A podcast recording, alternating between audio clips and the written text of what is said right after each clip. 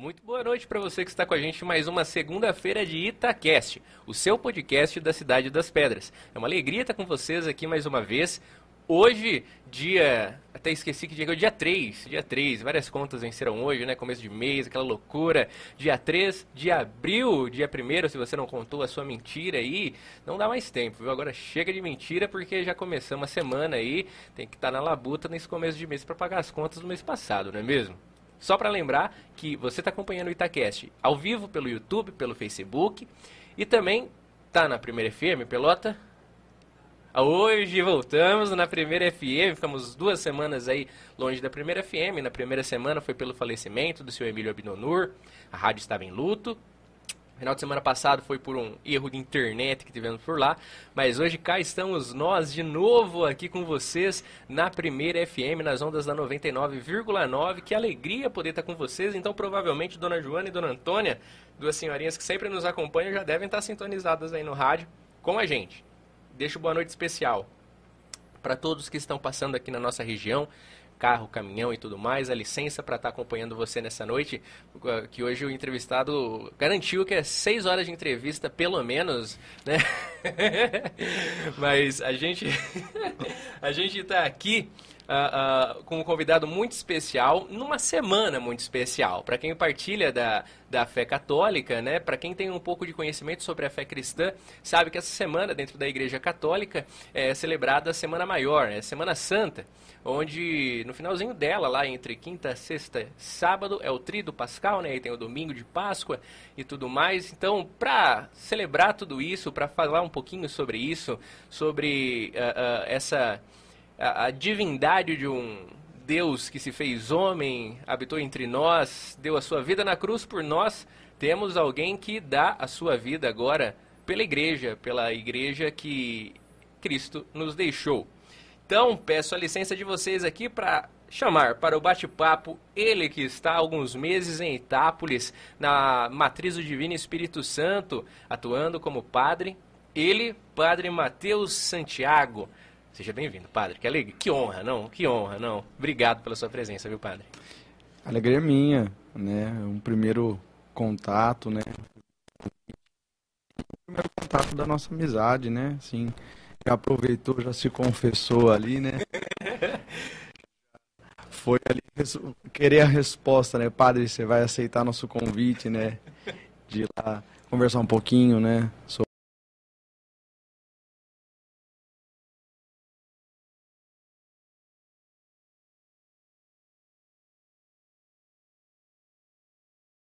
É, sejamos todos bem-vindos. Quero te acolher em nome da igreja, né? E também dizer que eu estou aqui em Itápolis há alguns meses, quase um ano já. Cheguei em agosto do ano passado. O tempo passa, hein? Passa. O tempo passa. O tempo voa, né? Literalmente o tempo o voa. O tempo passa. E eu lembro muito bem quando eu estava vindo para cá, para Itápolis, eu falei, meu Deus, o que, que o senhor quer de mim, né? Ali na, nessa cidade que, que é tão conhecida pela fé do povo e principalmente nesse tempo aí mais fervoroso e mais participativo, né? Nós estávamos comentando agora há pouco, né, da participação do Domingo de Ramos, que inicia a Semana Santa, né? E como foi bem participado, como o povo está com sede de Deus. Eu quero acreditar assim nessa ótica, quero acreditar nessa ótica que todas as missas, com a graça de Deus, né, pessoas em pé, né, com os ombros as mãos. Sim. E ontem na nossa igreja, é, na Igreja Divino Espírito Santo, teve é, o encontro né, do Senhor dos Passos com Nossa Senhora das Dores.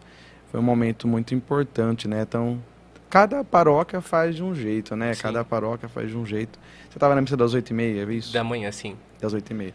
Aí, das 18h30 começou a procissão, né? Cada comunidade é, saiu de um lugar com a imagem né, do Senhor dos Passos, Nossa Senhora das Dores, e nos encontramos ali em frente à Igreja Matriz. Foi a primeira vez que eu participei do Encontro Doloroso de domingo, né? E eu me questionei, né? perguntei para o Padre Leonardo, e aí, por que que é? Né? E ele disse que é por conta da, da participação, que o povo já te, traz essa, esse, essa tradição né, de muitos anos, mas da, part, da própria participação, para todos viver esse momento de encontro, né? Então, sejamos encontrados nesta noite nesse podcast, é assim que fala? É isso mesmo. É o meu primeiro, né? Não sei se vai ser de muitos, mas eu já assisti vários padres famosos, já assisti vários missionários, é, várias referências, né? É, e nunca imaginei eu estar assim, diante dos microfones, diante do povo de Deus, diante da, é, da, do mundo inteiro. Do mundo inteiro. Legal, e olha só, Itápolis então proporcionando uma nova experiência aí para o padre. E isso que você falou um negócio que eu fiquei agora com a pouco atrás da orelha. De fato, então, Itápolis é conhecida pelo povo de fé? É o povo de fé, povo bem participativo, povo religioso. Olha só. Povo religioso. Que claro que a fé só tende a aumentar. Sim. Né? Como diz um padre, né, que é, é muito referencial, né? A fé aumentar em fé em fé, fé em fé, fé em fé, né?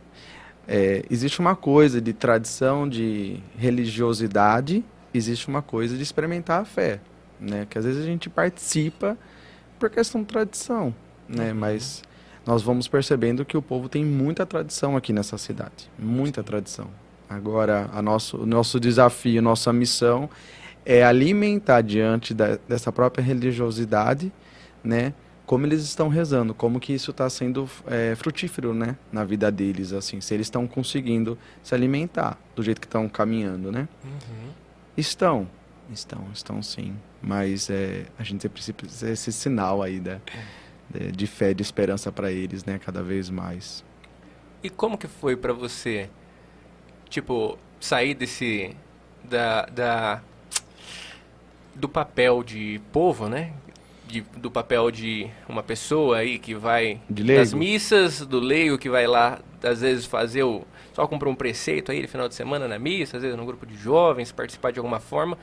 Como que foi mudado de, desse papel do leigo, da, do batidão, assim, para querer abraçar de fato toda essa. toda, toda a igreja, toda essa missão e, e topar dar o sim para a igreja? Como que foi para você essa, esse discernimento de mudar de papel? É assumir a vocação, né? Se a gente fosse resumir isso, né? Assumir a vocação é, de padre, né? De sacerdote, né? Isso foi um chamado de Deus. Não foi o que eu queria para mim. Eu não queria ser padre. Né? Logo no começo eu não não me via de padre, mas foi uma conquista de Deus, né? Deus foi me conquistando. Cristo foi me conquistando, né? Foi abrindo os meus olhos que estavam fechados, né? E eu fui percebendo que eu não ia ser feliz em nada. Né? Eu, eu desejava ser, ser médico. Olha. Eu sempre desejei ser médico, eu sempre gostei da área da saúde, né? Eu sempre sonhei com isso, né? Mas também, como um jovem sonhador, eu sonhava várias coisas. Ah, quero ser isso, quero ser aquilo, quero ser... Fui me decepcionando, né? Naquela época ainda, né? Em 2009, 2010, né? Mas eu tinha assim uma atração né pela fé em ajudar a igreja né e retiros e jovens né tudo mais. Mas como foi essa transição? Eu acho que na, já cortando né, as partes a história vocacional que ela é grande extensa mas quando se chegou no período da ordenação de seminarista para diácono isso eu já tinha decidido minha vocação estava lutando para é, realmente realizar né a vocação juntamente com a igreja, né? Eu acho que eu só fui sentir nessa transição, quando eu ordenei pela primeira vez. Né? Lembrando que o sacramento da ordem confere né, o candidato é, e tem é, três graus, o diaconato, o presbiterato e o episcopal, né, episcopado. E, e aí logo no primeiro grau, quando eu fui aceito, né, fui escrutinado, né, teve uma comissão de formadores, padres, reitores, né, que autorizaram juntamente com o bispo. E eu tive fui ordenado em 2019, diácono. Quando eu fui ordenado, eu acho que depois de um mês de diácono começou a cair minha ficha. Né? Inclusive, eu já vou falar um fato engraçado que aconteceu comigo. Diga-nos. Acho que você vai rir bastante. já pode começar hein, a rir. Eu tava assim, né, caindo na ficha, que eu era diácono, eu fui fazer uma celebração da palavra, né, onde eu estava. E eu entrei, eu coloquei a túnica, porque eu fiquei oito anos pondo túnica branca, sem paramentos, né, de, de diácono. Né, logo ia ser minha ordenação de padre. Mas diácono usa a dalmática, né, a, a estola transversal. E eu muitos anos colocando túnica branca, eu pus a túnica e entrei na procissão. Túnica. Esqueci que eu era diácono. Esqueci que eu... eu sabia, na verdade eu sabia que era diácono que estava fazendo celebração da palavra, mas nem lembrei dos paramentos. Então tava naquela lua de mel ainda no começo, sabe? E aí eu beijei o altar na hora que eu fui beijar o altar, porque só diácono, é, ministro ordenado que beija o altar. Beijei o altar, me caiu a ficha. Eu falei, aí falei pro povo, vamos sentar todo mundo. Eu, eu falei, só um minuto. Fui lá na sacristia, me paramentei e voltei. Aí eu tive que respirar, que eu comecei eu mesmo rir. Eu falei, me perdoem, né? Mas é, eu tô acostumando, né? É muita novidade. E, e, isso foi uma caminhada. Mas também a transição de, de, de diácono para padre. Eu já, já passei por essa, né, essa transição. É uma coisa assim sobrenatural. Sobrenatural. Vai caindo aos poucos. A gente vai sendo padre caminhando, sendo padre, né? Passando o tempo, a gente vai aprendendo a ser padre. Eu fui aprendendo a ser diácono, né? E sou diácono para a vida inteira também, né? Passei para o segundo grau da ordem. Mas, assim, é, é, é sobrenatural, né? É muito diferente. É muito diferente. É muito diferente. Porque você responde, né? Você responde ali, né? Guiando as ovelhas, guiando o povo de Deus. Guia... E toda hora você é referencial, né? Querendo ou não, né? Você é o padre. Sim. Padre, como que eu faço? Padre, isso. O que a gente não sabe, a gente pede pro Espírito Santo, né? Sim. O Paráclito. Vem socorro, né? Nem tudo a gente sabe. Né? Nem tudo, graças a Deus, nem tudo a gente sabe, porque senão a gente seria Deus, né? E eu sei pouco, né? Eu sei bem pouco, mas aquilo que a gente sabe, aquilo que a gente vai estudando, né? Vai rezando, vai se formando, é para o povo de Deus, né? Se formar e aprender também, né? Mas nós formamos um corpo, né? Não, é, não há uma divisão apenas, é, há uma divisão no, no, na função, né? Mas nós formamos um corpo, nós somos um, né, com Cristo, né? Então, bendito seja Deus, né? É uma transição, é uma, algo sobrenatural, de vocação mesmo, né? Ser leigo, depois ser, ser clero, participar junto, né? Estar junto, né?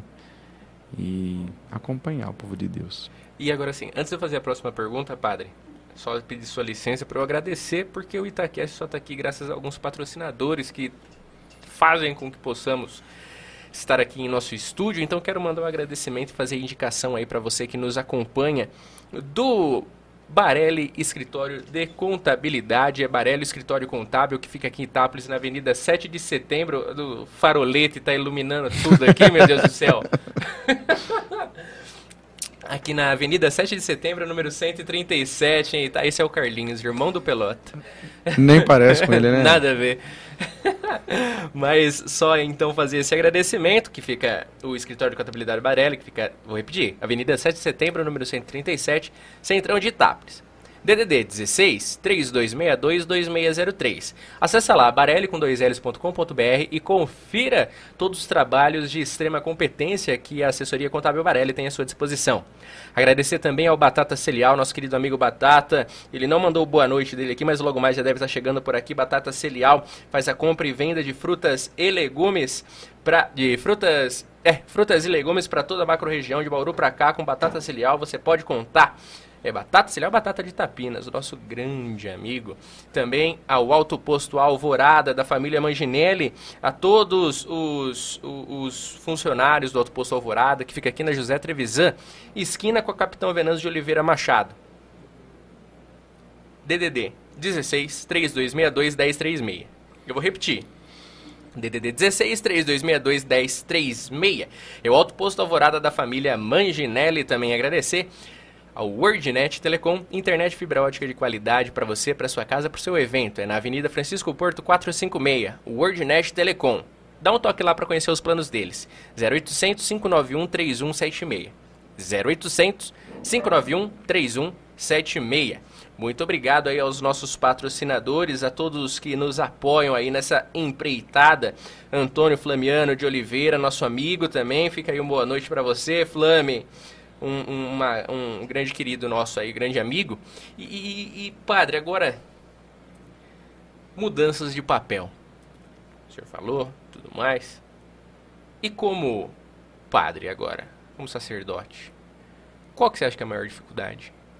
Dificuldade? É, porque eu vou falar o que eu imagino aqui, porque mas você já deve estar mais calejado, porque desde seminarista é, é assim, né? Você vai uma paróquia onde você não conhece ninguém, né? Às vezes você já é uhum. é mudado, aí diácono, mesma coisa, aí padre, mesma coisa, fica nessa mudança para lugares que às vezes você não conhece ninguém. Eu estranharia muito chegar num lugar, tipo, não conheço ninguém, cara. Como assim? Aqui ainda estão em dois, né? O Padre Leonardo e você. Meu, e quando é só você, assim, chegar no meio de um povo que você não conhece, Sim. um povo que você não faz ideia de quem seja, assim, confiar nas pessoas, certas funções e tudo mais. Mas isso é o que eu imagino. Mas para você que está na pele mesmo, vivendo o dia a dia, as transferências, os desafios, as confissões, as, as direções né, espirituais, uh, uh, os desafios dentro da paróquia mesmo, né, da, que não deixa de ser uma, uma entre aspas, empresa quanto à administração, assim, né? Funcionários, de pessoas, de, de enfim. Para você, qual que é a maior dificuldade, padre, dentro do, do ser padre hoje? Maior dificuldade, olha, eu acredito que seja a evangelização né? Como que o evangelho está chegando e está é, acontecendo dentro das pessoas. Esse feedback, sabe? Então, por exemplo, cada lugar é um lugar, né? Tem uma realidade própria. Aqui em Tápolis, né? Eu estou num, numa, numa cidade religiosa, né? E de centro, né? Onde vai, é, povos de todo quanto é jeito. Né? Então, às vezes ali eu não vejo um povo fixo.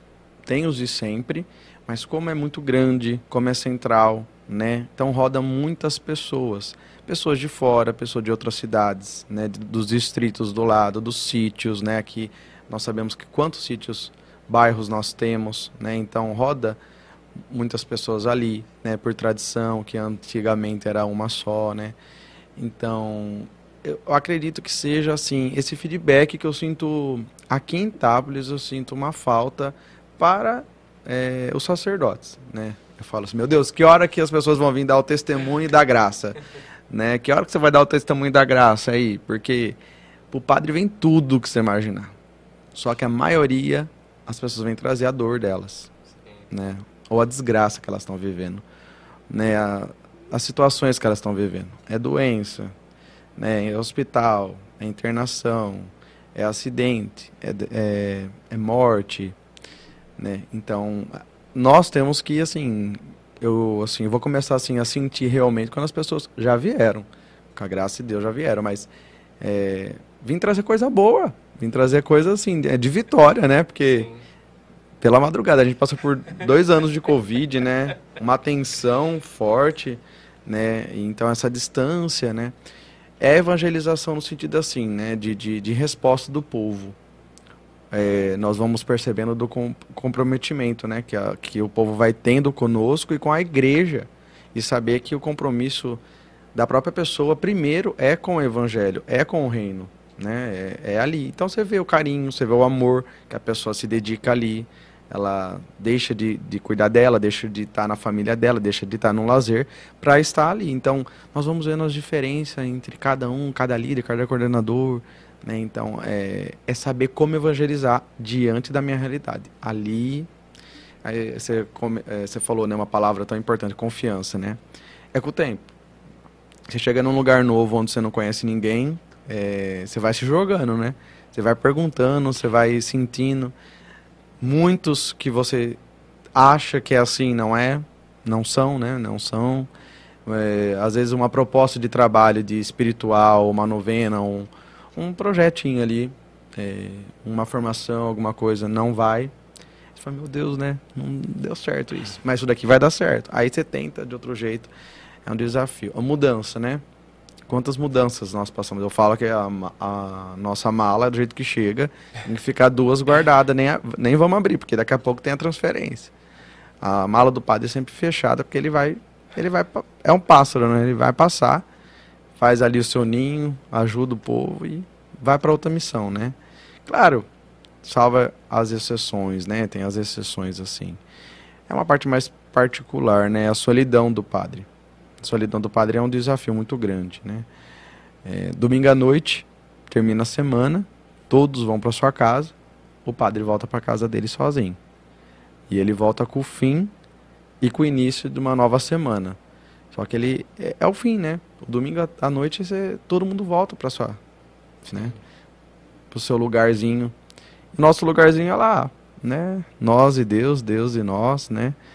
É, mas isso Deus deu a graça para nós vivenciarmos, né? Mas é sofrido, é sofrido assim, é um é um momento de nós e aí parece que o nosso corpo do, do domingo cedo a gente já já conhece, é o, é o dia mais cansado, mais ofertado, né?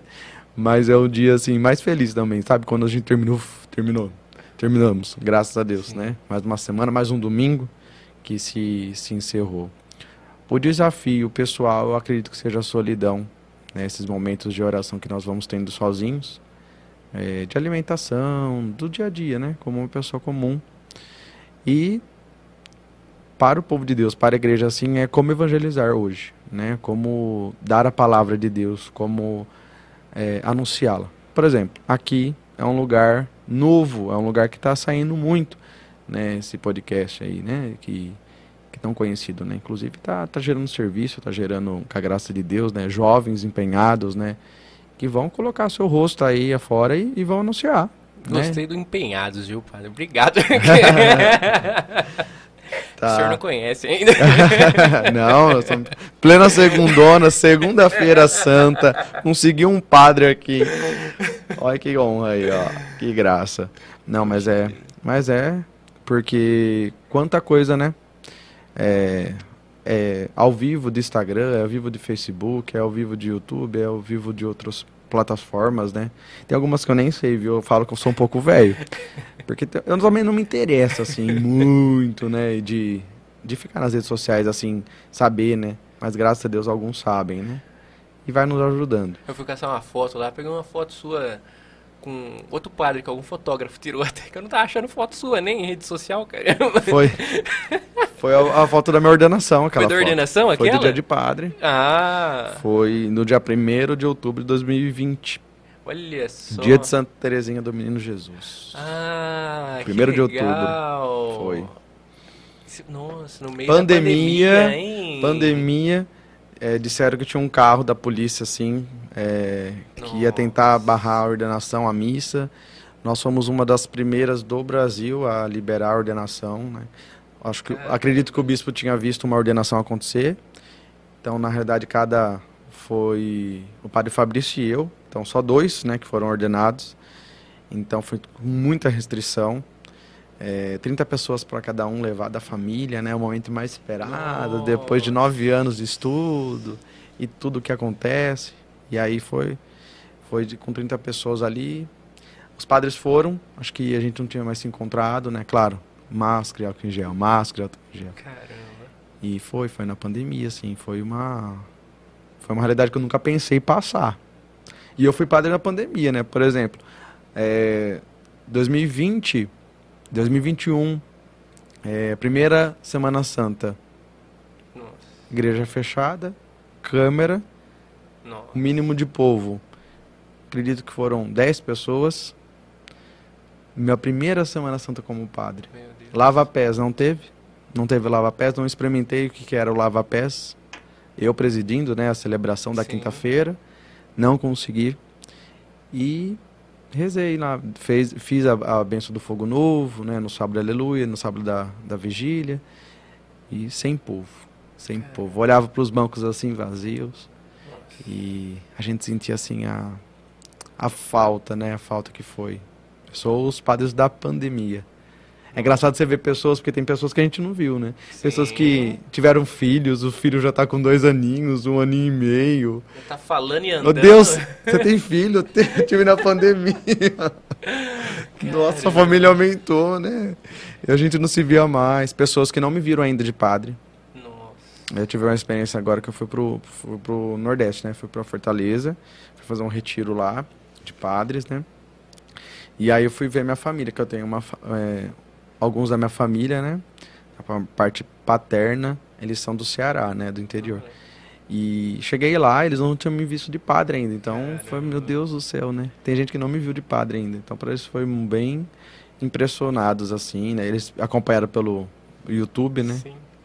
Não é a mesma coisa. Não né? é a mesma coisa, não é a mesma coisa.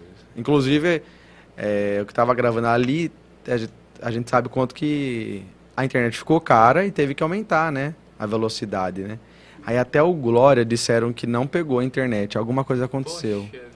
De- no ao vivo pegou, mas na gravação que eles estavam fazendo do ao vivo para gravar, não pegou. Então a gente não viu essa, essa parte aí. Muitos. Ah, não tá pegando, não tá pegando. A audiência foi muito boa, né? Da ordenação, que foi a primeira, né? Sim. Foi a primeira de 2020. Caramba, que demais. E, e ordenado 2020, padre da pandemia, Padre da pandemia.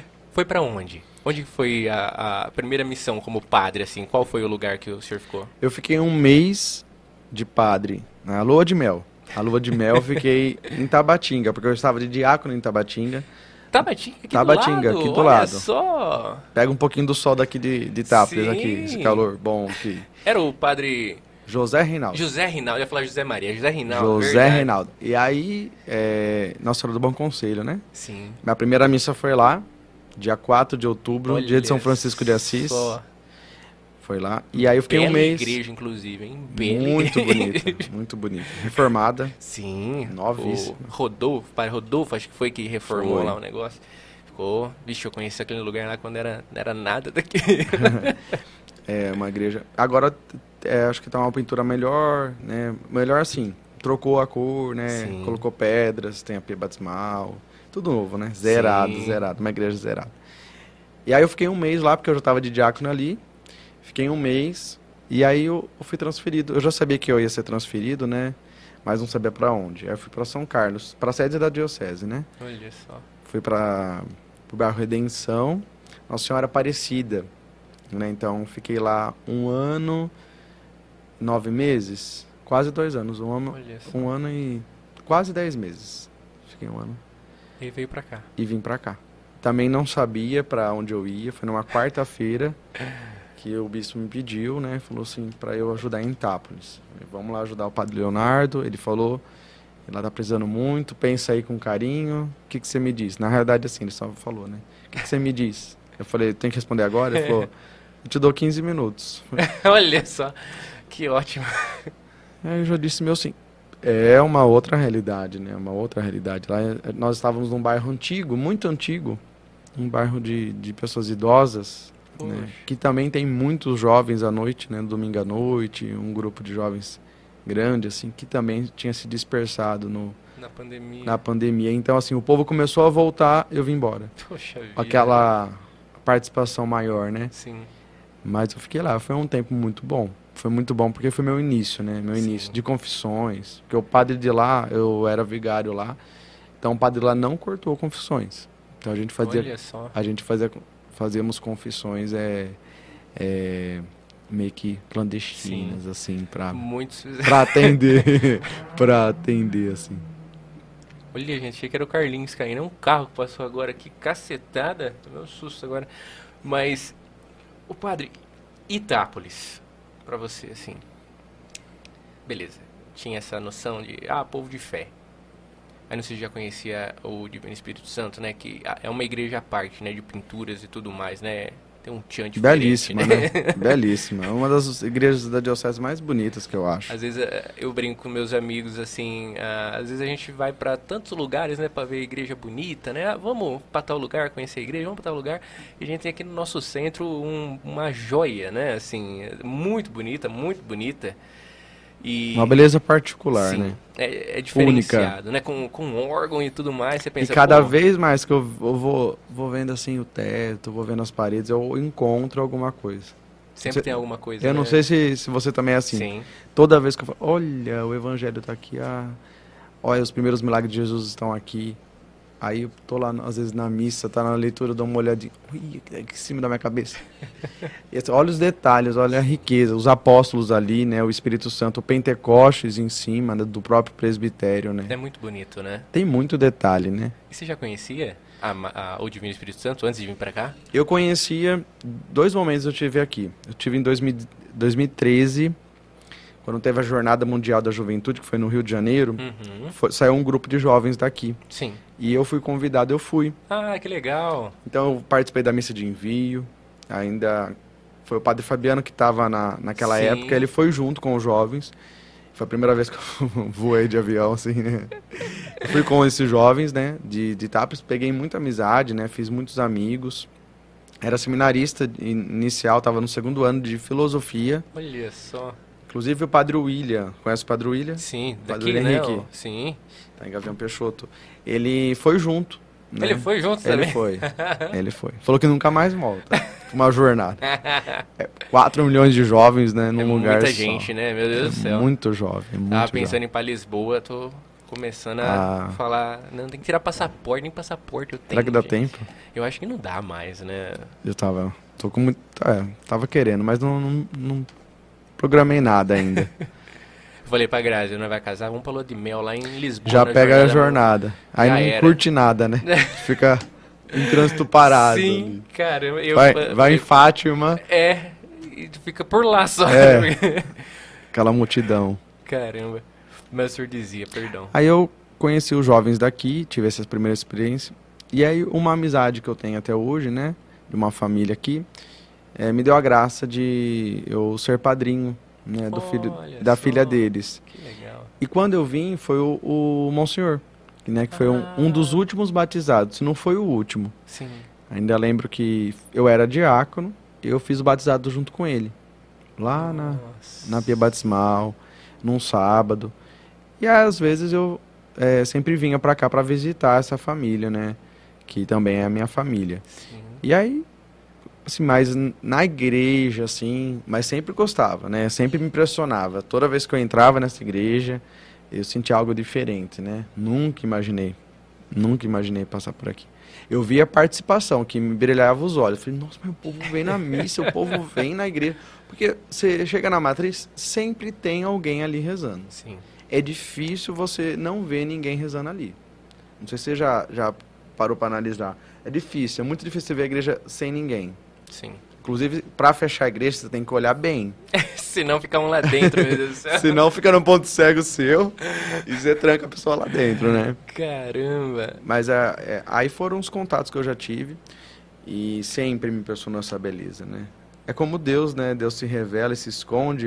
Sempre tem algo escondido de beleza nessa igreja, né? E ela se torna mais bela por causa da participação, né? Sim. Ela é Com muito certeza. bela. Quando apagam-se as luzes e só fica o altar mor, aquele grande de madeira, ele me impressiona muito. Ele me impressiona muito. Inclusive, engraçado. Eu tava falando assim, é, como penitência para alguns, né? Eu falei, vai lá na igreja agora, olha lá o Cristo morto por você e faz a sua oração. Só que eu esqueci que as imagens estão Ah, tô coberta. Estão cobertas. o padre, ah, tá coberto, não tem como. Falei, mas Cristo morto, Cristo crucificado, tá dentro de você. Vamos pedir a graça, então lembra, põe a mão no seu coração e volta.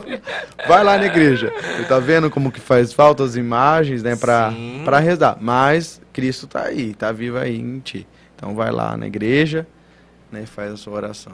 E tem muita sala ali, né? Eu, eu não conheço a, a- eu conheço a, a nave ali. Eu- na, a única vez que eu subi ali na. na Você nunca se perdeu lá dentro da igreja? Não, o Pelota, falo, o Pelota é entrão. Aí, quando na época da pandemia, era você que fazia a transmissão, né, Lípico? Ah, ele saiu. Ô, Carlinhos, desculpa, viu? Ele não tá ouvindo, Mas não? o Pelota foi, com- foi buscar um negócio aí. Por isso, tá, por isso que tá silêncio Por aqui isso no tá ouvido. silencioso o negócio. Tá silencioso. Mas o Pelota, ele faz, fazia, começou fazendo a transmissão antes do Itamar. Aí o, ele sempre fala, aí o pai Leonardo chamava ele pra tomar café da manhã lá com a Rossana e tal. Domingo. Rossana, É. Aí ele, ele, função, entrava e tal, ele mostrava as salas, ele via as salas, ele falou que o, tra- o, Leonardo tinha deixado ele subir no teto lá, ver por cima, né? da- Eu não subi ainda, é, não. Eu fico, pelota, como assim, cara? Como que Ah, tem essa sala assim lá? Como que tem tal coisa? Ele vai contando. Eu fico, caramba, gente, é grande mesmo o negócio lá, né? Assim, é claro, já é grande ali onde o povo fica. Aí eu servi Mas você vê de- que tá ficando pequena, né? Sim, Que o povo tá indo Sim. e tá- tem gente ficando em pé. eu, eu achei muito bonito. né? É claro, foi algo triste, né? Foi o falecimento do Bom Senhor. Mas Foi a primeira vez que eu servi de acólito, que aí eu, eu fui com... Eu fui na- à noite com o Padre Fabiano e fui de madrugada com o Padre Luiz. Fui servir duas vezes lá, né, na noite que foi feita essa vigília pela alma dele, né? Essa, corpo presente, várias missas tal. E, nossa, ali no presbitério é muito bonito. A hora que você olha do presbitério para pro povo, assim, quando ele fica o povo, nossa, é muito legal. Só que não Não conheço... vê tudo, né? Vê tudo, tudo. Quem Então, se dorme, quem... Quem tá mascando chiclete, quem tá conversando, quem tá dormindo, vê tudo, tudo, tudo. tudo. E, e é- só essa parte é grande. Aí o Pelota contando tem muito mais, né? Ali, além da casa de vocês ali que é acoplada, né, à igreja em si, mas tem o Pelota falou que tem salas lá de catequese, sei lá, que ele falou um negócio assim. Tem, tem salas a- ali nas laterais, atrás do- dos altares. Tem duas salas ali. Caramba. Tem, tem duas salas. Tem Tem- uma sala Tem que- sala atrás, que é atrás daquele altar grande, tem uma parede, atrás dessa parede também tem uma sala enorme, que é onde guarda objetos, né? Aquelas coisas de grandes, né? Sim. Armários, então tem muita coisa ali parada também. Tem uma salona lá atrás. E a casa é grande? A casa Olha é que grande. curioso, né? Desculpa, tá? É o quarteirão inteiro. É o quarteirão todo. Só que assim, metade é o salão paroquial. Aham. Aí tem o porão, né? Tem as garagens, né? Pô, as garagens lá vocês sofrem, hein? Sofre. É pequena aquela garagem, não é? Sofre demais. E quando para o carro ali que eu tô com velório pra fazer, uma visita Para fazer, frente. para em frente à garagem. Não parem na frente da garagem do padre. Ele te manda pro céu na hora. Na hora, na hora. Eu não vou falar nada pra Já Leonardo, parou se lá? estiver nos acompanhando. Eu tava tomando um cafezinho ali no bar do João Pirola, ali em frente à garagem. Aí você parou o carro lá. Não parei, mas alguém parou. Hum. Que tava a carreta da mamografia ali no calçadão. Sei, Mas não foi eu não, né? Que, que fui lá Não, o questionar. padre Leonardo chegou, um Uno parado lá em frente. Ele já parou o carro, começou a bater em todos os comércios. Mas quem que é o dono desse carro? Aí o, o, aí, aí, o povo não presta, né? A gente começou, opa, mas tem que colocar lá escrito, né? Que é garagem. É uma puta de uma placa, né? Mas já tem, né? já tem. Já tem uma plaquinha ali, já né? tem, mas e, e o povo para mesmo então por lá? Para, para ali, como também para na outra, na área na privativa ali. Do lado de baixo ali também para? Param. Eles param ali. Caramba! O ruim é quando para. Não para na garagem, mas o, o carro é grande e a frente do carro é grande e pega um pouquinho. Ah, Aí pra virar, se você tá com pressa, você tem que fazer alguma coisa, você... meu Deus do céu. Teve um dia que eu, que eu quase perdi o velório. Que eu fui procurar também quem era o carro. Caramba! Achei. Achei rápido. Aí deu certo ainda. Achei rápido. Que às vezes os caminhões param ali, né, pra é, dar os O- produtos é, ali nas lojinhas, Sim, né? é o carga e descarga, né? Aquele... Ah, Aí para bem ali. Caramba! E, e velório aqui? Já foi muito? Muito. O povo morre muito aqui, Deus. Muito, muito, muito, muito, muito. Muito velório. Hoje teve quatro. Hoje, quatro? Quatro. Quatro? Se- Sem brincadeira, quatro. Ô, louco! Teve um velório que me impressionou muito. Foi de uma de um bebê. Eu nunca tinha feito. Poxa né? vida. E aí eu terminei o desse bebê, as outras salas já estavam abertas, eu já estava velando. Então saí de um, fui no outro, saí de outro, saí... direto, direto. Eu olhava o nome, via, né, que já tinha pedido também e já já ia fazendo já o Poxa velório. Então assim, minha cabeça rodou aquele dia porque saí de uma sala, fui na outra, fui na sala, fui na outra, fui na outra, fui na outra. Impressionante, impressionante Poxa como as pessoas aqui é, morrem. como morrem, assim, direto, Uma né? cidade de idosos, né? Itápolis tem bastante idoso querendo Mas não, tem né? muitos jovens, né? Tem também. Ô, eu participava... jovens, Tem muitos jovens. Eu participava há uns anos atrás, bons anos atrás, existia a rincha, né? Do, do pessoal lá de baixo, da Zona Sul, lá da, do JCC, com o pessoal do CLC, o pessoal do centro, né? Sei. Mas hoje em dia já não existe mais, graças a Deus. Até na minha época já não existia, já tinha um negócio de retiro de carnaval, fazia, juntava todo mundo. Mas enfim, e tinha esse negócio, né, da, da, dessa rincha. Aí era muito jovem para ambos os lados. Tanto CLC, que era algo mais voltado para oração mesmo, algo mais carismático, quanto o Brasa também, mais, uma coisa mais dinâmica em si. Aí lá embaixo do JCC era molecada lá. Era... É, eu conheci eles no JCC, na verdade. A gente é amigo do JCC. E tem até hoje? O JCC tem. Até com quanto? Tá com pouca gente hoje, né, Lin? Hã? Um Eu acho, grupo- eu acho que ele tá jantando. Eu viu? acho que ele tá mastigando algo. Um crepe, olha só, Eu acho gente. que ele tá. Gente Tá do fazendo uma céu, boquinha Tá aí. vendo? Aproveita porque sexta-feira é jejum, hein? É isso aí. Eu falei na. Eu não sei, tem o de queijo. É só meio só, não precisa satisfazer tudo. Não, aproveita, aproveita que é segunda-feira, mas sexta-feira, meu filho. E, e ano passado? Eu não sei se você tava na, na hora dos recados, que eu falei assim, não é pra comer três peixes e falar que tá em Sim, jejum. Ah, eu não tô comendo carne, tô ab- abstinei de carne, mas olha, comi três peixes já. Isso daí não é jejum, né? Isso daí é gula. E, e o povo, assim, que nem... ah, Eu não sei se, se ano passado o senhor teve a oportunidade de celebrar com o povo a, o Tríduo Pascal, a Semana Santa. em Sim, si. tive. Deu, deu certo. Sim. Graças a pandemia tá dando trégua. O povo em si, se sente como padre? O povo adere, de fato, a, a, a... Porque que nem, uma coisa é em casa, né? Em casa minha mãe já, ela já não faz carne no quarta-feira de cinzas, ela já não faz, na Semana Santa, na sexta-feira também já não faz, né? Mas ah, isso eu tô falando da minha mãe, de 53 anos. Nova. Nova, mas desde sempre criada em berço católico. Isso daí é uma coisa, né? Agora eu vou casar, eu, eu pretendo Catequizado. trazer a, a- essa, essa, essa, essa, fé. essa fé, exato. O povo faz de fato jejum, Faz. o povo faz a abstinência, faz, de Faz. fato. Tem muitas dúvidas, né? Mas na sexta-feira santa é obrigatório o jejum e abstinência. Né? Abstinência de carne, carne vermelha, né? E o peixe. Mas você, na realidade, é assim: o jejum é jejum, é pão e água. Esse jejum é o jejum mais tradicional, né? Mas você pode comer um peixe, né? Porque tem muita gente que tem restrições, tudo Sim. mais. Mas a ideia é você se unir a Cristo, né? E saber que naquele dia Cristo morreu.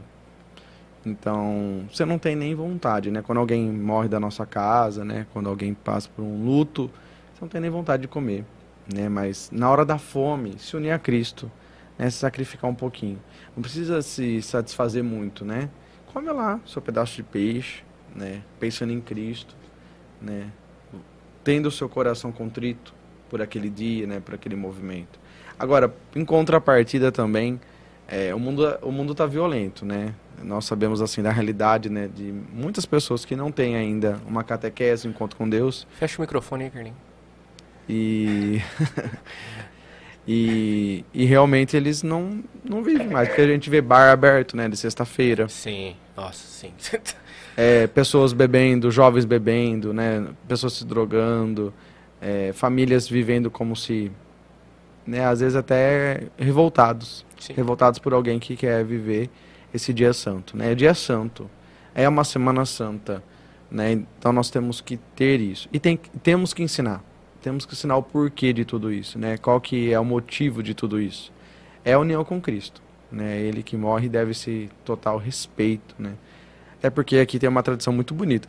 E também é diferente, que eu falei da segunda-feira que tem um encontro, né? Na- no domingo que tem um encontro.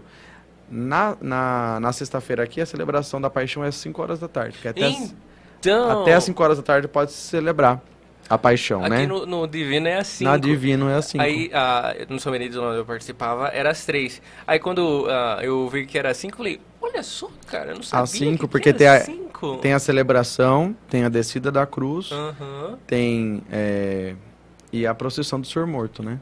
Então tem todos esses movimentos. Além dos detalhes da própria celebração, que tem a adoração da cruz, né? Sim. Mas tem a descida da cruz. Inclusive a cruz está muito bonita do Calvário. Eu não sei se é essa mesmo, essa, essa mesma A que cruz fica lá no fundo. que fica no fundo. Foi reformado, quem reformou aí deixou tudo bem ensanguentado, bem vivo, né? Então ele tá, tá muito belo mesmo. Tá muito belo. Legal. Amanhã a gente vai ter a Via Sacra. Via Amanhã Sacra. tem Via Sacra. Amanhã tem Via Sacra. Tem Via Sacra noite lá.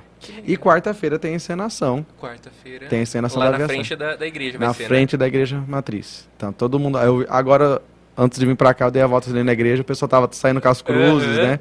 Com o palco ali, acho que já estão se, se preparando ali, que são muitos detalhes, né? Sim. Ai, sim. Hoje eu atendi uma pessoa muito especial em confissão, né? É uma pessoa que vai fazer Jesus. Olha só, que legal. Eu falei assim, entra Jesus. E ele riu. Mas ele riu tanto. Falei, pode ficar à vontade. Fica à vontade. Que legal. E, e, e, assim, eu vou confessar uma coisa. Eu sou muito pamonha. Eu choro com muita facilidade. Nossa, eu Ah, mas essa semana não tem como, né? Fala a verdade.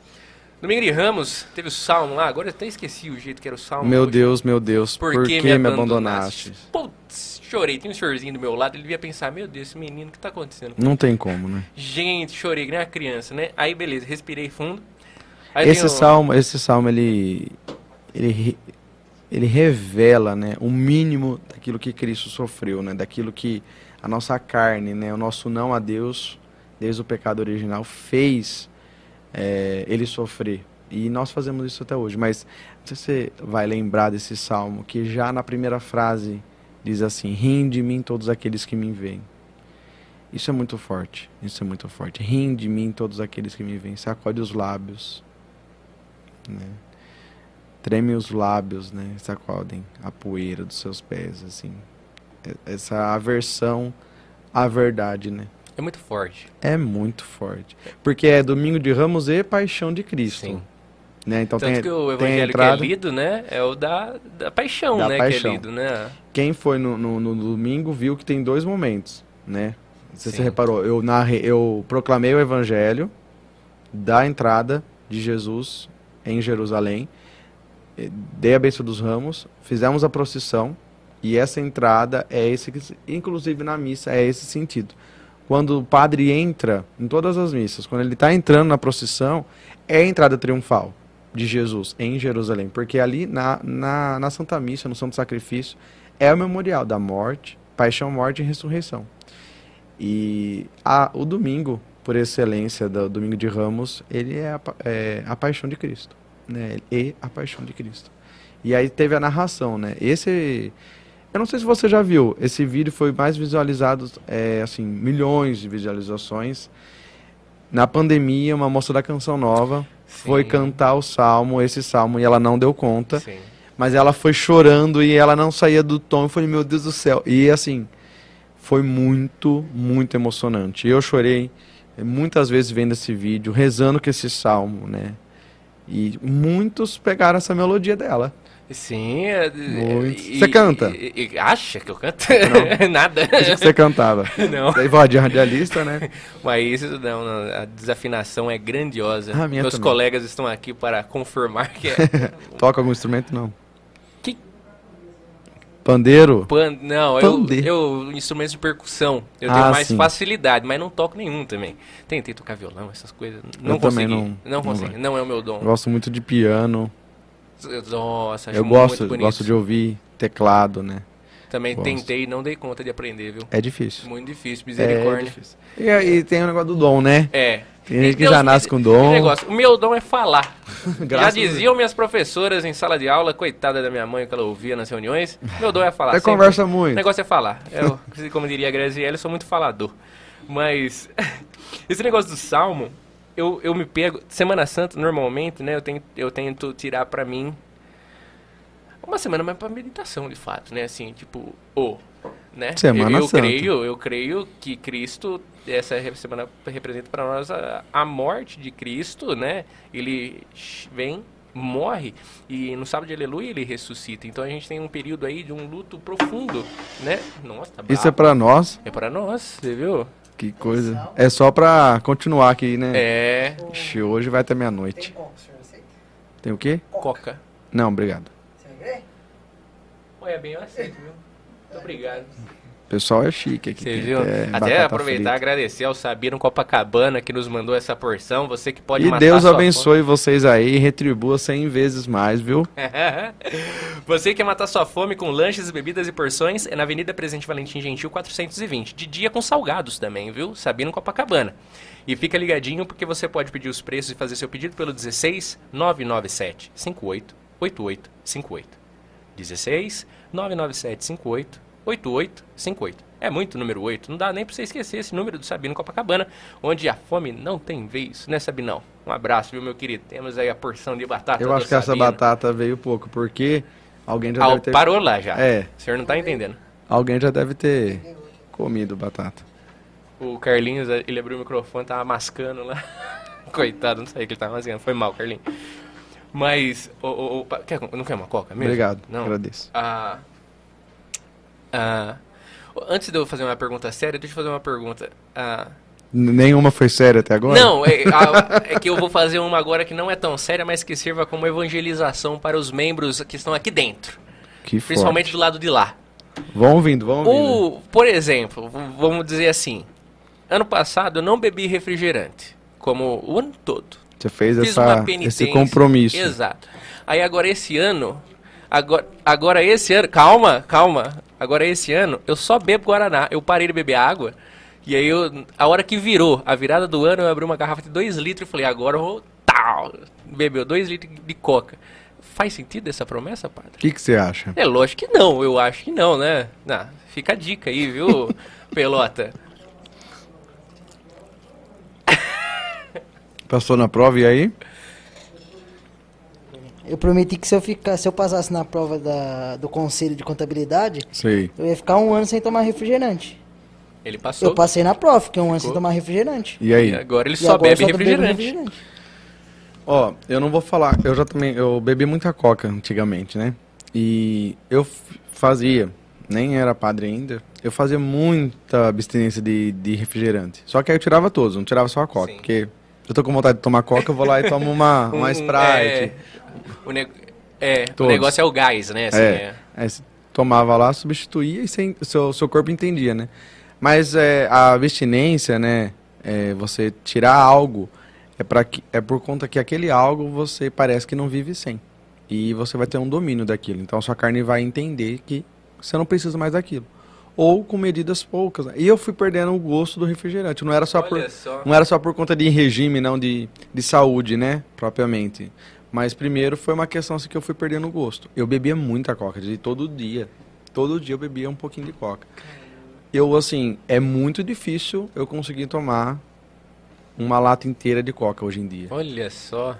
Depende. Eu, eu tomo, mas Sim. assim, eu tomo um pouquinho, passo um pouco, eu vou lá. Já teve vezes que eu abri a latinha e joguei fora. Caramba. Porque eu não consigo tomar assim. É um copo. Tá, pra mim tá bom. Aqui nesses estúdios não é assim, viu? mano? Não é assim. Agora tem um, tem um falando em refrigerante, não sei se você já tomou cajuína. Refrigerante Não. de caju Não. tem no Nordeste. É muito. Cajuína? Não vende em refri- Você já tomou? Só não, Ah, o Jesus. Guaraná Rosa lá. não, o, o Guaraná Jesus é bem doce, né? É aquele rosa, né? Sim. É Não, quase um babalu, né? O refrigerante, doce. o refrigerante de caju é muito bom. Caramba, nunca É tinha ouvido muito falar. bom. Cajuína. Que legal. É muito. Quando passar um caminhoneiro aí, um, uns caras que vêm aí do Nordeste, ou até Fala- casa nordestina, Sim, pede pra trazer. que É legal. muito bom, é muito bom. Cajuína. Cajuína. Que legal. Então, mas o- esse sentido aí é, é de você realmente se ter um autodomínio Sim. e de e saber dizer não, né? Saber dizer não. É, eu sou muito fã de café, né? Eu gosto muito de café. Inclusive, quem quiser convidar o padre para tomar um café, eu aceito. O convite certeiro. Ontem era quase 11 horas, eu tava tomando um café. Caramba. Eu dormi tranquilamente. Dormi. Olha só.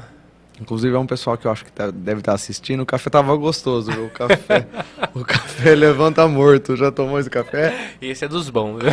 Você não vê a pessoa pra lá da xícara, porque é tão escuro o café.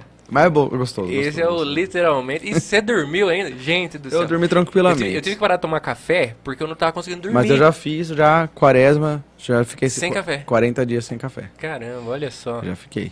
Foi tenso, foi bem difícil. Porque querendo ou não, a Mas me cafeína- serviam muito café naquela época. A, a tentação foi grande, viu? Eu imagino. Parece que é dito e feito, né? Se você faz a Porque agora o café, ele coisa, virou- sempre alguém oferece, né? Oferece demais. E o café agora é moda, você ia falar? É, moda, né? Então, vem, vem tomar um café, Sim. né? Tem muitos lugares de tomar café, né? Sim. E aí você não aqui toma só frente café. mesmo tem, não sei se você já viu aqui, tem uma cafeteria, chama Beco do Café.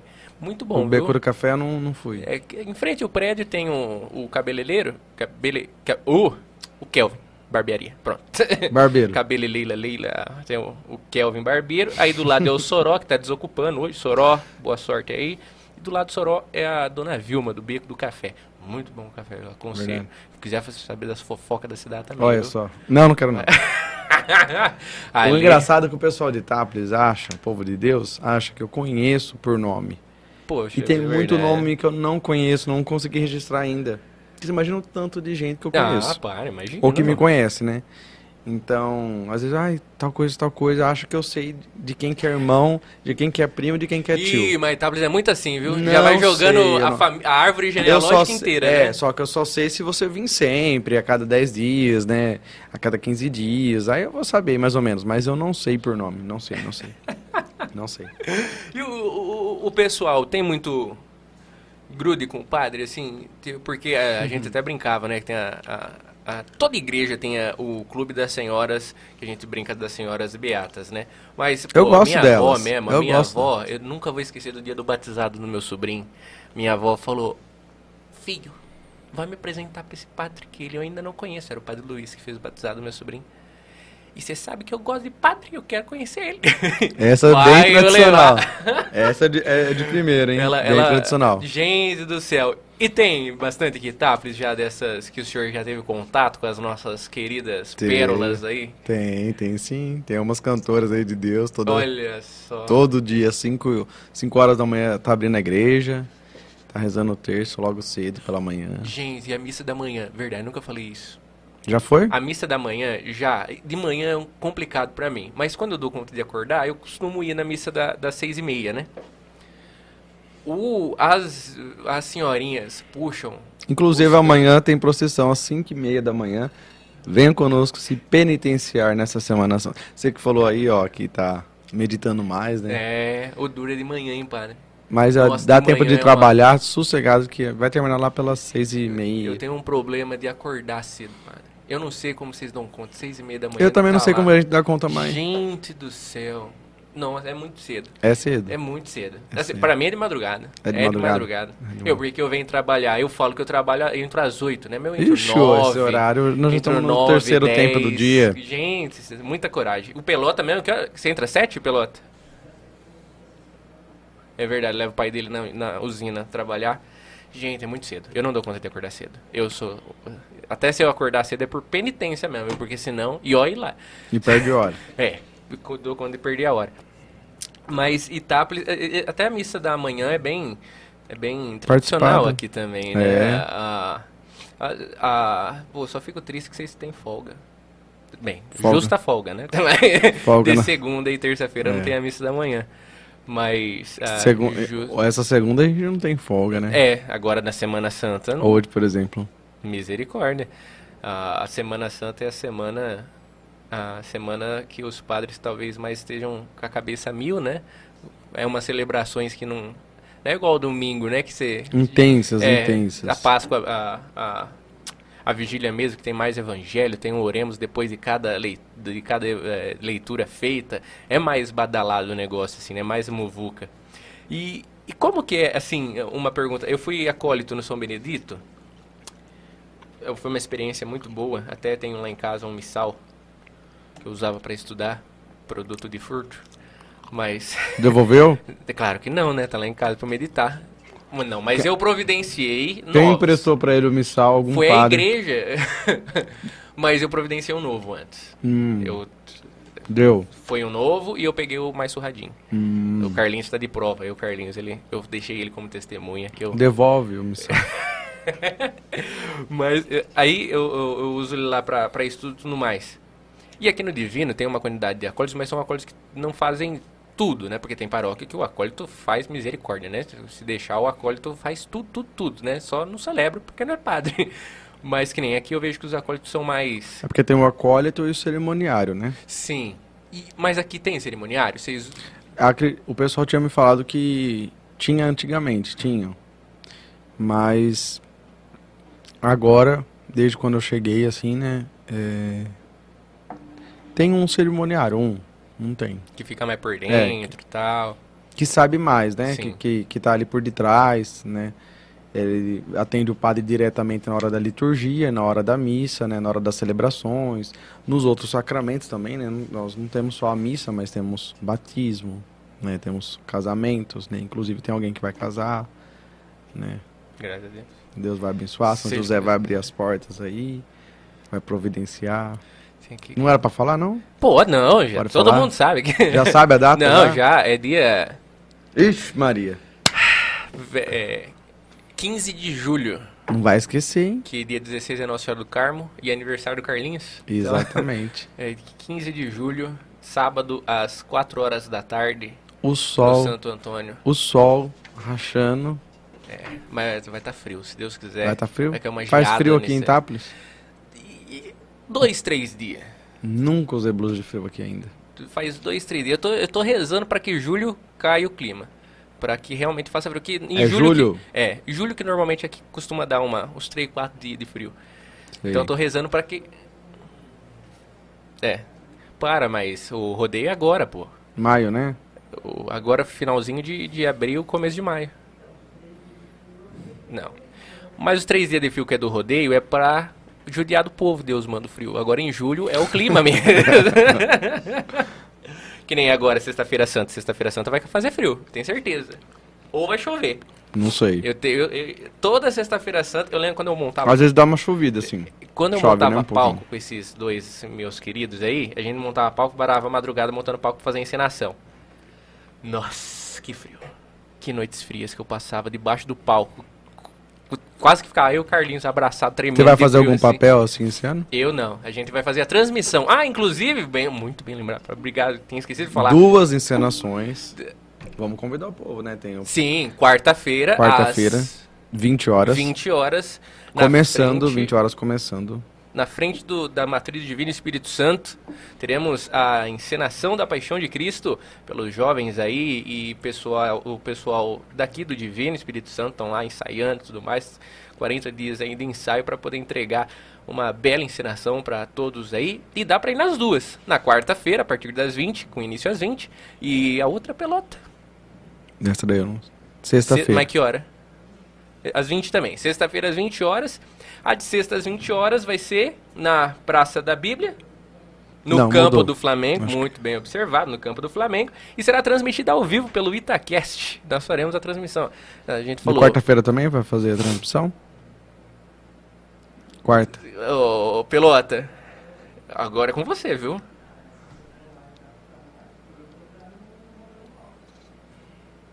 O padre não pode dar uma chinchada nessa assim ao vivo. Não, eu tô sabe? perguntando. Tem que transmitir também, né? Ah, o Itamar vai transmitir. Alguém, é, alguém É o Itamar, então, Ah, Itamar. Salvou o Itamar. O Itamar, o Itamar com ele tem câmeras como essa, ó lá. ó. A gente Muito comprou bem. junto Pega todas essas câmeras aí. né? Eu, o Itamar, tem coisa dele que tá com nós, tem coisa nossa que tá com ele. Itamar é parceiraço, viu? tem coisa nós que nem sabe mais de quem que é. Nem fala, porque ele me emprestou uma luz, aí ele tá perguntando onde eu deixei. Mas vou achar. Itamar, segundo o Pelota, vai ser o DJ do meu casamento, Itamar Simeone. Ó, patrocínio. É, Sempre. o Itamar é fazendo também os show de prêmio. Como que é? Angel, An- Angel, é, Angels Live, né? Show de prêmios. É isso daí. Ah, Angels Live do Itamar Simeone. Mas, ah, brincadeiras à parte, padre. Eu tava comentando que eu tenho um missal fruto de roubo, né? De furto. Esse missal eu tava. eu- toda Semana Santa eu costumo abrir ele pra ler as celebrações, né? O trido, pelo menos. Aí eu cheguei lá na parte da sexta-feira, que tem aquela música lá, que eu tenho certeza que eu vou chorar também. Que é. ah, o Lamentos do Senhor. Hum, Putz, povo gringo. meu que te É, fiz eu. Eu fico pensando, agora fazendo uma, em um que te paralelo. contristei. Né? Exato. É aquele negócio, né? Ah, é, Bela vinha te plantara, tu plantaste a lança em mim. E eu fiquei pensando, fazendo um paralelo Já, com já, o próprio. a gente já ouve a voz do Eugênio Jorge, né? Gente, Deus santo, né? É. Deus santo. Deus forte. É essa? É? Deus imortal. Tem de piedade. É essa daí. Não vamos cantar não, senão o pessoal vai desligar aí as Fique, redes fique, fique. Mas é, você já entendeu. É Deus santo, Deus forte, Deus imortal. Eu faço um paralelo com o Salmo que a gente teve domingo de Ramos. Perfeito. Né? É, É. é, é, meu Deus, meu Deus, por que me abandonastes? Né? Porque uma coisa é a gente ouvir, né? Eu, eu ouvi como qualquer outra música, litúrgica ou não. Uma coisa é você ouvir. Outra coisa é você parar e pensar. Quem é, é, isso interpreta que quem esteja falando? Seria o próprio Cristo falando, né? Tipo, imagina. Aí eu fico, aí eu já me pego imaginando, né? Meu, imagina lá eu judeu lá da, da, da época lá da crucificação. Aí, tipo assim, é, é como eu, eu me coloco no lugar, né? E penso, imagina Deus olhando é, na pessoa de Cristo, falando: que, que eu te fiz, cara? Tipo, te dei a terra prometida, te dei, uh, uh, libertei você do Egito, uh, tudo isso, aí eh, você vê lá pregado nossa, na cruz, né? É para nossa Cacetada. conversão, né? É para nossa conversão. Eu, eu me pergunto, sabe? Às vezes eu fico me perguntando, né? Ah, uma coisa foi a gente ter crucificado, né? A, a gente, humanidade. Mas vamos tirar o nosso da reta e vamos falar. O povo daquela época crucificou. Porque a gente pode dizer, né? Não, mas se eu tivesse lá, não, eu seria seguidor de Cristo, né? Eu não seria um desses que crucificou, que gritou, né? Crucificam. Uh, mas, pensando assim, uh, quantas vezes, né? Às vezes a gente crucifica ele ainda hoje. Né? Eu faço essa, essa, essa leitura de fato. Porque o senhor acha que hoje, pecar é como dar uma martelada num, num dos pregos das mãos de Cristo? Você está pecando, você está dizendo não a Ele, a, a uma vocação, a uma missão, a um, ao próprio amor né, dele. Seria como estar aceitando essa crucificação dele, que é um Deus que morreu? Toda vez que nós pecamos, o pecado já é essa ofensa a Deus diretamente. É a Ele que nós pecamos, né? e depois em nós, depois contra o outro. Então, é diretamente esse não a Deus. E aí a nossa alma fica inimiga de Deus. Nós não vemos isso. Só que a nossa alma, ela experimenta disso. Então, por isso que a gente precisa da, da graça da confissão, que faz com que nós vamos se libertando e voltando à amizade com Deus. A nossa alma fica inimiga de Deus. É, a representação da paixão de Cristo, né? o memorial da paixão de Cristo, que atualiza em nós, que nós vamos celebrar naquele momento celebrado, realmente é, é, é uma misericórdia infinita. Né? Porque é o que acontece, né? É o que, é o que acontece quando nós somos inimigos de Deus. Nós deixamos de ter esse Criador, né? deixamos de pensar nele. Ele que nos dá tudo e nós vamos voltar para Ele. Então, como eu abandono a Cristo e como ele fica? Ele fica abandonado. São Francisco de Assis ele tem uma frase que é o lema da vida dele, né? Que, que, que ele que todos conhecem ele por esse, por esse lema. O amor não é amado.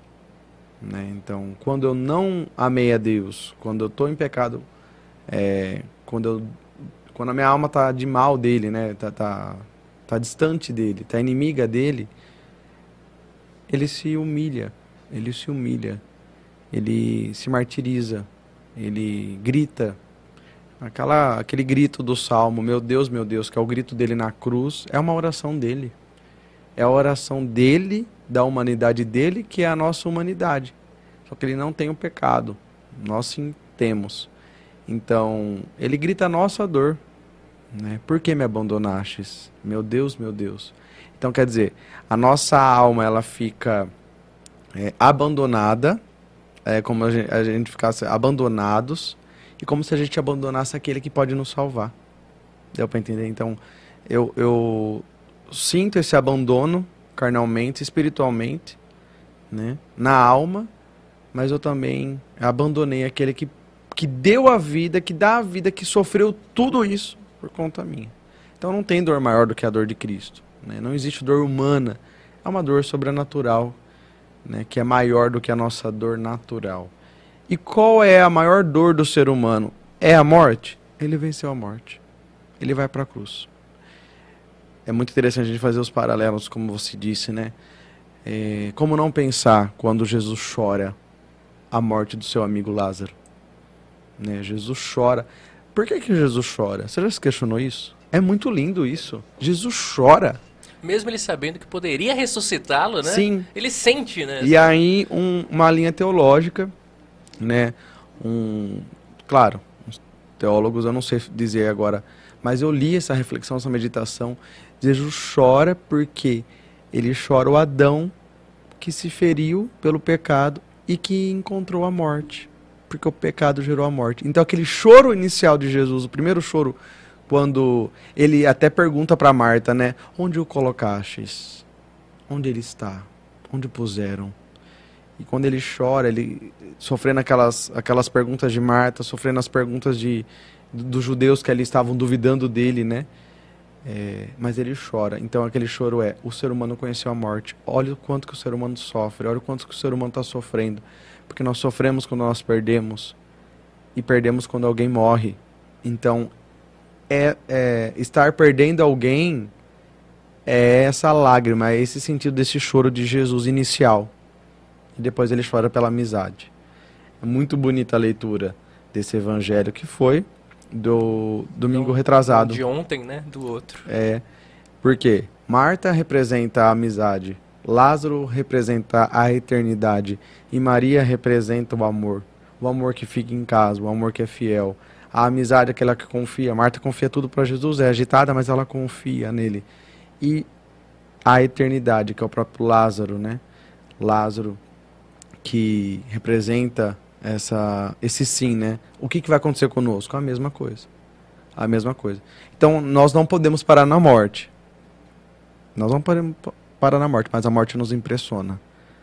Né? Porque ela é sentida pelos sentimentos, né? pela nossa carne.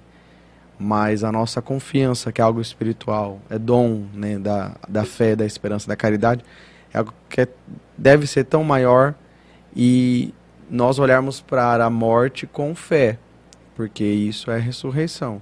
Então ele vai vir vencer a morte, ele vai sofrer toda essa humilhação no corpo dele. Claro, tem a ver com nossos pecados, sim, nós ofendemos a Deus, né? Toda vez que a gente confessa, tem muitos padres que orientam, em desagrava o coração de Jesus, você já ouviu falar disso? Desagrava o coração de Jesus, reze tal coisa. Desagrava o coração de Nossa Senhora, reze tal coisa, Imaculado Coração, porque você desagravou. Então, você deixou o coração machucado, ferido. Foi por você. E fui eu que é, te levei na cruz, né? Foram nossos pecados. Mas ele nos perdoou. Ele nos perdoou. Então, realmente, é isso mesmo. Essa humilhação toda, né? É, eu até me empolguei, depois fui ver quanto tempo eu tinha falado na homilia. Mas é pouco. E, e é insuficiente, né? A gente fala da paixão de Cristo, né? Então, é, o pecado, sim, é, é humilhar a Cristo, humilhar aquele que nos criou, aquele que nos ama, né? Como posso te humilhar? Como posso ter caído nisso, sendo que eu é, o Senhor me ama tanto, me dá tanto, me deu a vida, né? Me quis, né? Me dá tantas coisas e ao mesmo tempo eu eu caio, né? Eu, eu fico revoltado, eu fico inimigo vosso, né? Mas esse Deus sempre está pronto a nos perdoar, né? A nos resgatar, né? E é esse resgate que a gente vai viver, né? É intensamente. Toda sexta-feira santa, eu sempre estou em um lugar diferente, sempre vivo diferente, com um povo diferente, alguma coisa acontece. No 2021, eu atendi confissões na sexta-feira santa. O padre pediu, né? E eu nunca falei, nossa, mas não atende confissão na sexta-feira santa. Até, pode atender, até antes das três, mas tem muitos que não atendem por conta do momento para vivenciar, né? uhum. né? Tá em vigília, né? Tudo. Sim. Mas eu atendi cada confissão e na hora eu falei assim, eu atendi a confissão até duas, duas e trinta e cinco. A celebração era às três horas. Eu falei, eu não tenho mais corpo. Eu, eu tinha sentado às sete horas da manhã. Nossa. Isso, isso foi em São Carlos. E inclusive até me deixaram ali um pão de queijo, um café. Mas a pessoa que deixou achou que eu já tinha comido. Eu levantei 2h35, fui na sacristia, me paramentei de vermelho. Começamos a, a celebração. Mas na hora Deus, é assim, eu não sentia meu corpo. De tão forte que estava o momento ali. Porque não tinha ninguém, estava tenso, estava intensificadas as orações, o, a audiência estava muito grande e todos ali vivenciando, a gente sentia a fé do povo, a oração do povo e todo mundo celebrando a morte de Cristo, né, essa paixão dele, indo para a cruz. E eu não senti nenhuma dor no corpo. Mas eu, percebia que realmente a nossa nosso espiritual é muito maior do que o corpo, porque é, ali eu sentia um sofrimento na alma mesmo, assim, sabe? Que foi bem particular mesmo isso. Mas foi muito forte vivenciar essa celebração. E cada ano foi diferente, né? Mas aquele primeiro ano de 2021, acredito, foi bem, foi bem diferente, foi bem diferente assim vivenciar. E numa dessa, por exemplo, Sexta-feira Santa. Já tá logo aí. O padre entra com a cruz, né, velada na igreja, em cada ponto tira uma pontinha da, do, do véu roxo, muitas vezes, que está sobre essa cruz, né? E diz, né? Eis o lenho da cruz, né? É, é, e nos mesmos lugares, no sábado, vem com o sírio aceso, a luz ah, erguendo e, é, é, eis a luz, é, eis a luz do, Cristo, Cristo, né? Agora, essa vigília do sábado, fazendo essa, essa vitória sobre a morte, né, que é a maior dor do, do ser humano em si, como o senhor mesmo falou. Em crises de fé, já duvidou da ressurreição de Cristo em si? Se eu já duvidei? É. Eu particularmente? É. Porque crise de fé existe, né? Existe, existe. Misericórdia. Existe. Eu. Ah, duvidar da ressurreição, da própria ressurreição, é, desse movimento do ressuscitar, não. Não. Mas é claro, é, às vezes a gente, eu mesmo, eu paro na morte. Né? Eu paro na morte. Como que eu tenho muito contato aqui, né, de Ezequias, de velórios, isso tem feito com que eu pensasse muito na morte. Eu imagino. Muito na morte. Agora, tem mortes assim, tem, tem situações muito fortes, né? Por exemplo, de uma bebezinha que eu fiz. Sim. Caixão lacrado. É muito forte, porque talvez foi um acidente. Né? Às vezes são dois caixões que morreram juntos. Então, assim, tem situações bem. E, e a fé. E a fé ali para pra... É uma ação que a gente pede a graça, as palavras certas, as palavras que vêm do alto, né, para poder ser esperança ali. Duvidar da ressurreição, não. Não duvidei da ressurreição, mas parei muitas vezes só na morte. Não pensava na ressurreição. Pensava, parava muito na dor, né? E é a ótica que a gente tem que fazer, porque às vezes a gente não é, é a gente a coisa tá certa, o que, o que a gente tá passando tá passando, tem que transformar aquela situação dentro da gente, tá passando, tem que respeitar o que tá passando. Só que o caminho que eu vou vivenciar aquilo tem que ser diferente. Então a minha ótica tem que ser na ressurreição e não parar. Por exemplo, estava falando do evangelho, né, de Lázaro, tudo de, de Marta, né, de Maria. O desespero de Marta, né, o desespero em questionar Jesus, mas você crê nisso? Você crê na ressurreição? Jesus pergunta para ela, né? É, pela nossa carne a gente é muito fraco, né? Então a gente vai parar na morte, né? Tá, o sentido do evangelho é esse, né? Você crê na ressurreição, você crê nisso. Aí ela fala: "Sim, Senhor, eu creio que tu é que tu que que ele vai ressuscitar no último dia". Não, mas quem está falando com você é a ressurreição. Eu sou a ressurreição, a verdade e a vida. Sou eu, Marta, que estou falando com você. Então, esse mesmo Cristo que nós falamos no, no quarto, que nós falamos no nosso pessoal, que nós ajudamos as pessoas a crerem, é a ressurreição. Tá entendendo? Então, ele é a ressurreição. Então, ele é o ressuscitado. São Paulo, o apóstolo, ele define bem é, Cristo. O crucificado é o ressuscitado, o ressuscitado é o crucificado. É ato de fé. Então, Marta estava aprendendo ato de fé. Não, não é só no, no, no último dia que ele vai ressuscitar, é agora. Ele vai ressuscitar agora. Então, essa vem para fora, Lázaro, é a humanidade que muitas vezes morre, está morta ali espiritualmente, está morta fisicamente, está morta. Depois da pandemia, quantos irmãos nossos morreram na fé? Sim. Morreram. Foram, onde, onde colocaram, né? A gente perguntou, onde ele está? Porque eu nunca mais vi esse Sim. ser humano aí, essa criatura de Deus. Onde essa pessoa está que ela morreu? Né? Então, é, crises de fé. Muitas crises de fé. Muitas crises de fé. Uh, e como não tê-las? Porque não tem uma coisa. Como. Eu faço essa, esse, essa reflexão tem muitas vezes. Pô, Marta, Marta, tava lá com Jesus. Já tinha visto milagres. E ainda numa daquela, não, eu sei que ele vai ressuscitar. No último dia ele vai ressuscitar. E, não só no último e, dia, mas exato. agora. Aí Jesus fala, é agora. Ele fala, abre essa porta aí dessa, dessa caverna. Aí ela ainda fala, mas já tá cheirando forte. Tipo, até ali naquele momento. Né? É, aquele, até naquele momento ela falou assim: não, mas ele já cheira mal, ele morreu mesmo. E se quem já viu tava assim, tipo Marta, é, é, age assim, talvez com, com essa crise de fé. Né? De, pô, mas será que dá para ressuscitar mesmo agora? A ver... A, a, gente, como a gente que nem viu, não convivemos com Jesus, né? Com o um homem que andou no meio das pessoas falando, não pesque mais peixes, pesque homens, fazendo o cego enxergar, o coxo andar. O, como que a gente que não viu isso, a gente lê isso? Eu não vi nenhum cadeirante Jesus descer e falar, nunca. Viu? Eu, eu não, não vi, nunca, nunca viu vi isso. Você nunca viu milagres? Ah, desses mais grandes? Grandes assim não. Eu, eu nunca já. vi. Eu. Agora, para quem nunca viu, é muito difícil. É quase um São Tomé, né? Como que eu vou Porque acreditar na... sem ter tocado suas feridas, Mas sem ter o, trocado por suas que, que o milagre existe? O milagre existe para gerar o dom da fé. Então eu tenho que fazer ato de fé. O que, que é ato de fé? Hum. Eu jogar a verdade do mistério da fé ali, naquele contexto. Olha o que Jesus estava fazendo. Mexendo com a inteligência de Marta. Marta, acorda, sou eu aqui na sua frente. Eu sou a ressurreição. Volta. Ah, olha como que ele questiona a inteligência de Marta de novo. Você crê nisto? Inclusive é um dos evangelhos bonitos e tá nas Ezequias, é um dos que podem usar. Você crê nisto? Então, quando a gente está diante da dificuldade, você crê nisto? Padre Mateus, você crê nisso? Não, minha carne diz que não, meus sentimentos dizem que não. Mas peraí, eu não posso agir com meus sentimentos, com aquilo que eu acho que a minha carne acha. Eu tenho que crer. Eu tenho que crer.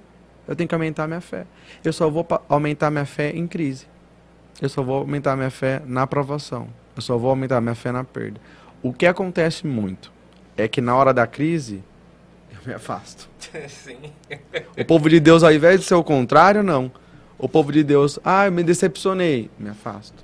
Não, é na hora da decepção que eu tenho que me aproximar de Deus. É na hora da decepção, na hora da perda, na hora do sofrer que eu tenho que mais me aproximar. Mas é o momento que o povo de Deus mais se afasta. E por que, que você se afastou? Porque o inimigo vem oprimindo também, né? Tem essa guerra também, né, contra o mal. E aí ele vem oprimindo pra gente se afastar, para não ter o quê? Fé. Não ter fé. Porque se você tiver fé, você permanece. Só permanece quem tem fé. Quem não tem fé não permanece.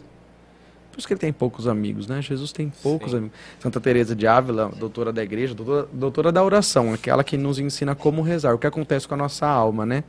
Tem poucos doutores de oração. E ela é uma doutora da igreja.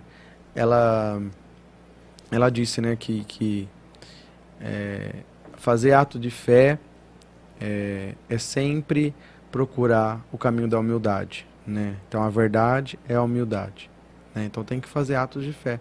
Ela nos ensina ah, nesse caminho, né? Nessa caminhada da igreja, né? Como rezar, né? Como rezar bem. O que, acontece com a nossa alma, com a alma que quer se unir a Deus? Então é, é justo aquilo que muito custe, né? O que muito vale, né? Então é justo a gente passar por situações, porque vale muito, vale muito, né?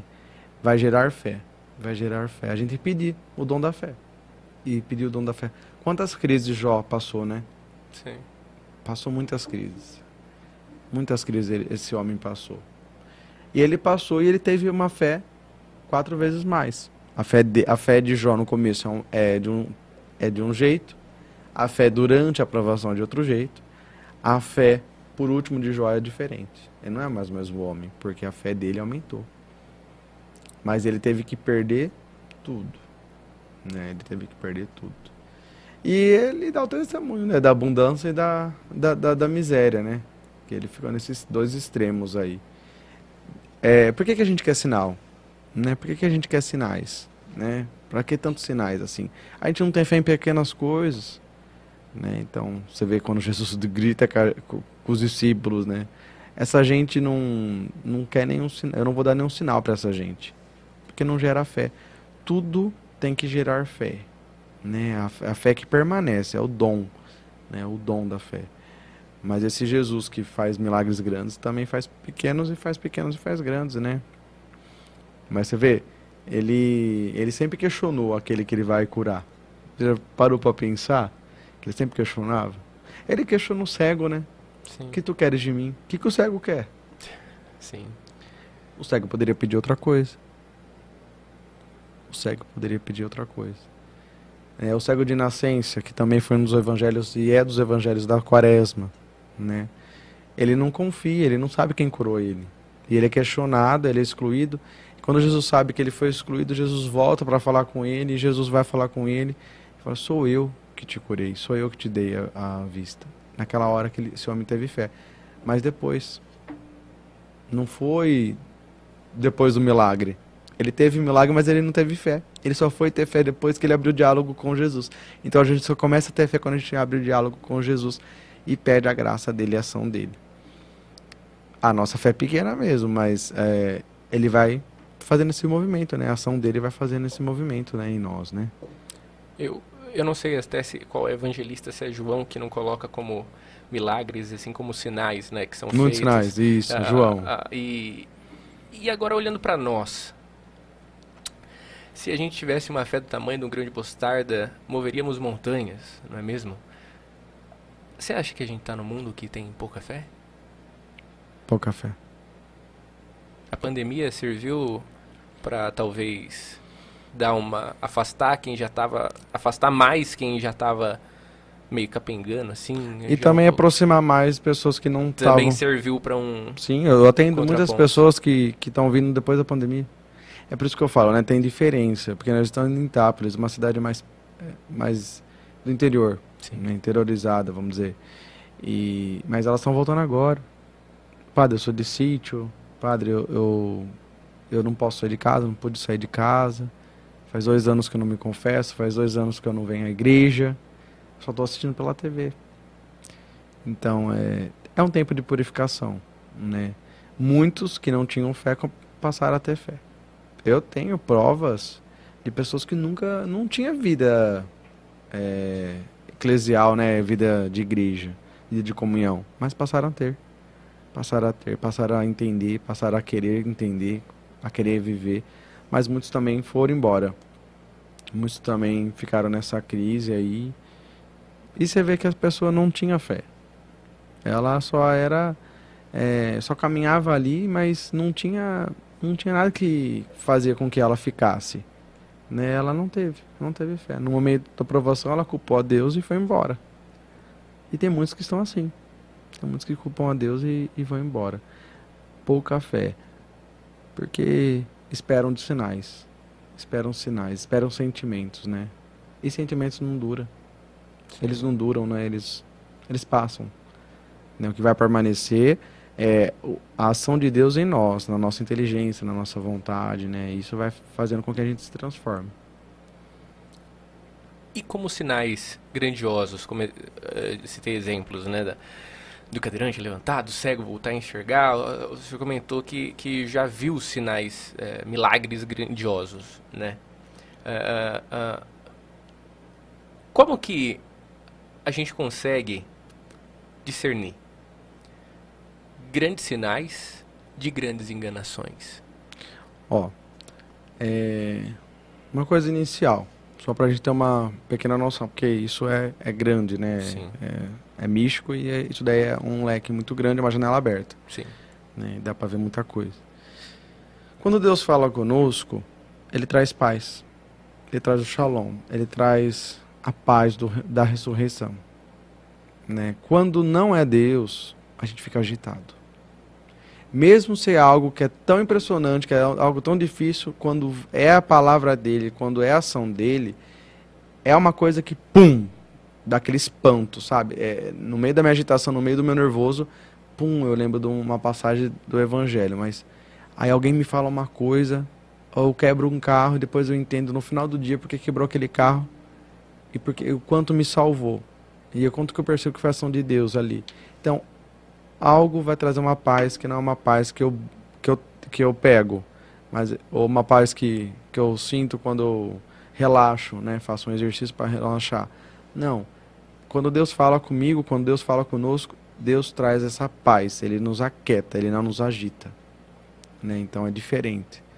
Mais ou menos assim para entendermos, né? Bem simplesmente, é bem simples, mas é, é isso. Deus aquieta nosso ser, ele nos dá aquela aquela experiência rápida dele, né, da ação dele, né? E vai nos mostrando o caminho. E vai nos mostrando o caminho com a paz. Eu gostava muito do Padre Quevedo. Aquele. Não sei se. não é da minha época, mas acho que talvez nem da sua, mas o Padre Não. Quevedo, ele é um padre muito famoso em, em televisões da vida aí, por exemplo, que ele saía, é, ele mostrava é, vigaristas, digamos assim, entre aspas, sabe? Milagreiros que aí ele falava, gente, ó, isso aí não é milagre não, viu? Vamos prestar atenção porque tá acontecendo isso, isso e isso. Não é obra de Deus. tipo, ele fazia mais Eliseu, ou menos isso. o inimigo também tem poder. Né? O inimigo também tem poder. É possível então que isso aconteça? Um, é, Sim, ah, é possível. O inimigo pode. Pode. Dependendo da situação, pode. Sim. Ele pode intervir, sim. Né? Ele pode. A gente pode, às vezes, achar que gente- nós temos dons, dons grandes, o inimigo pode estar usando desses dons, falsos dons, porque o inimigo também revela as coisas. né? Então, padres que são dentro dessa área, que trabalham né, nessa espiritualidade, eles revelam isso e isso é verdade. Né? Então, mas você vê que ficou a divisão, você vê que ficou a agitação, você vê que não sempre fica uma lacuna. Porque quando Deus fala, Deus é completo, é perfeito.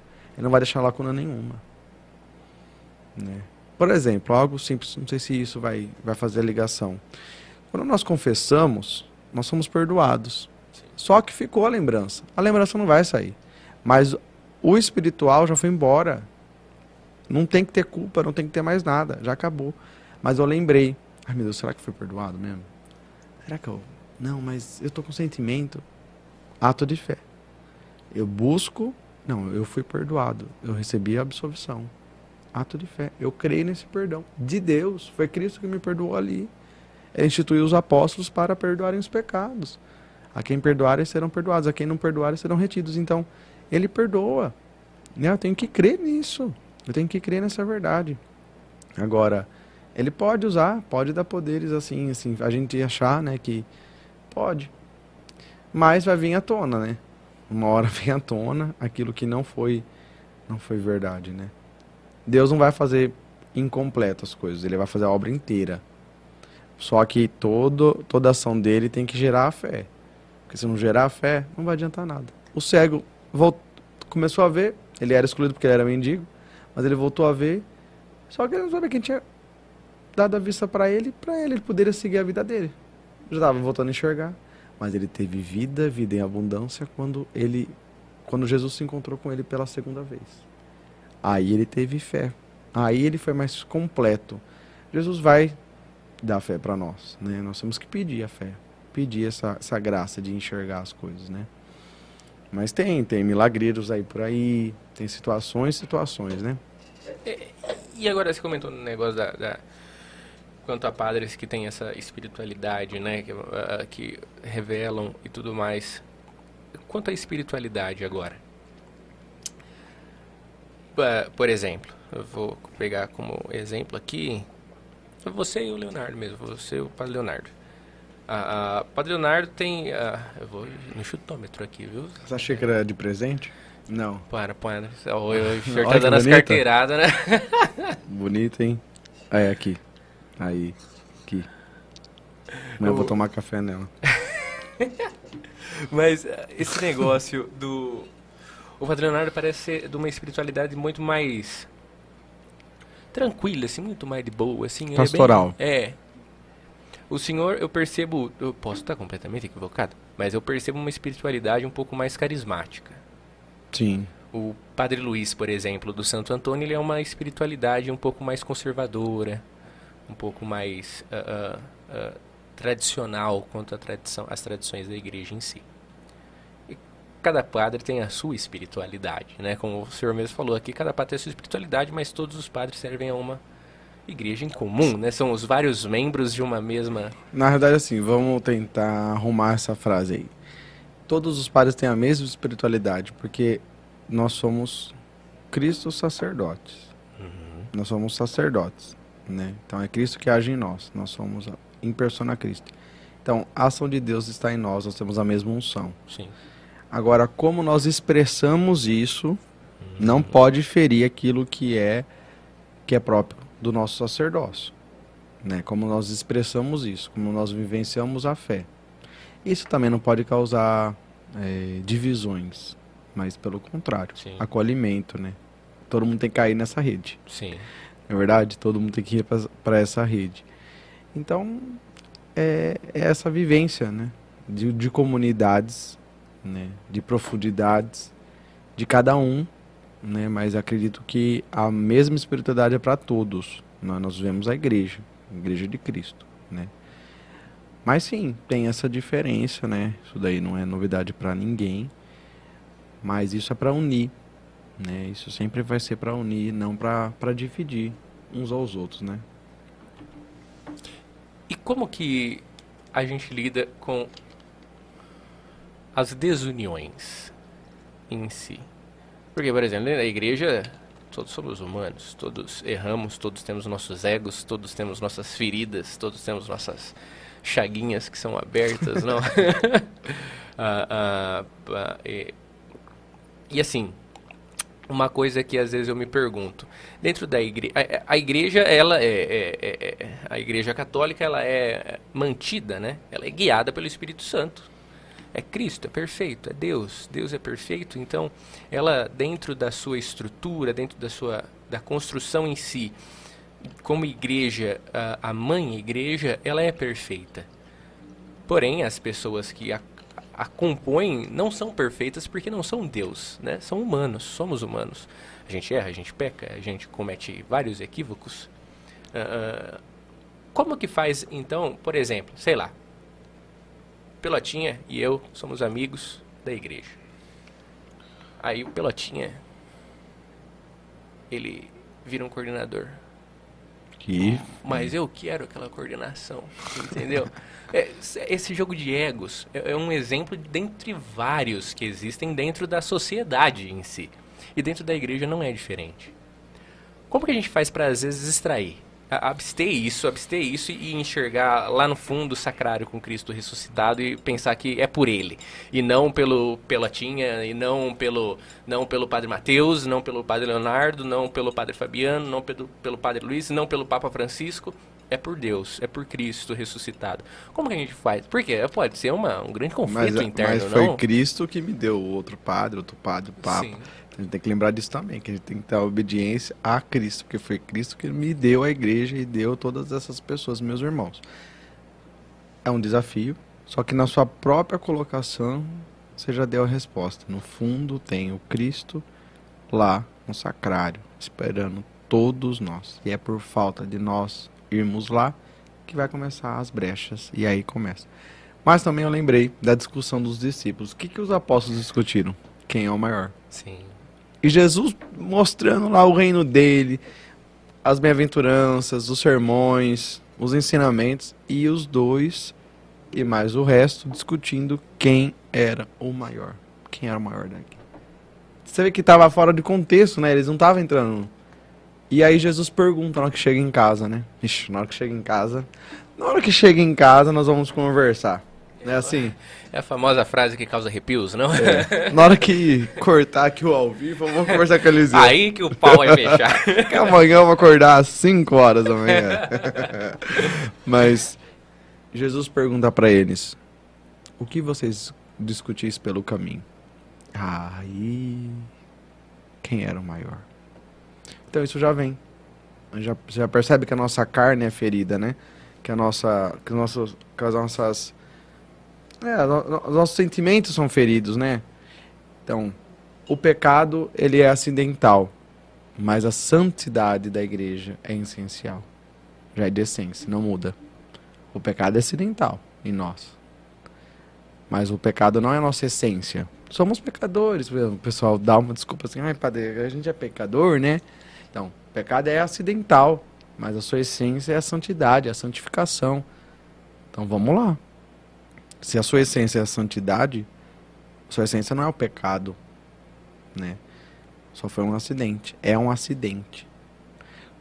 Tem a oração carística, né, que diz: Nós somos um povo santo e pecador. Sim.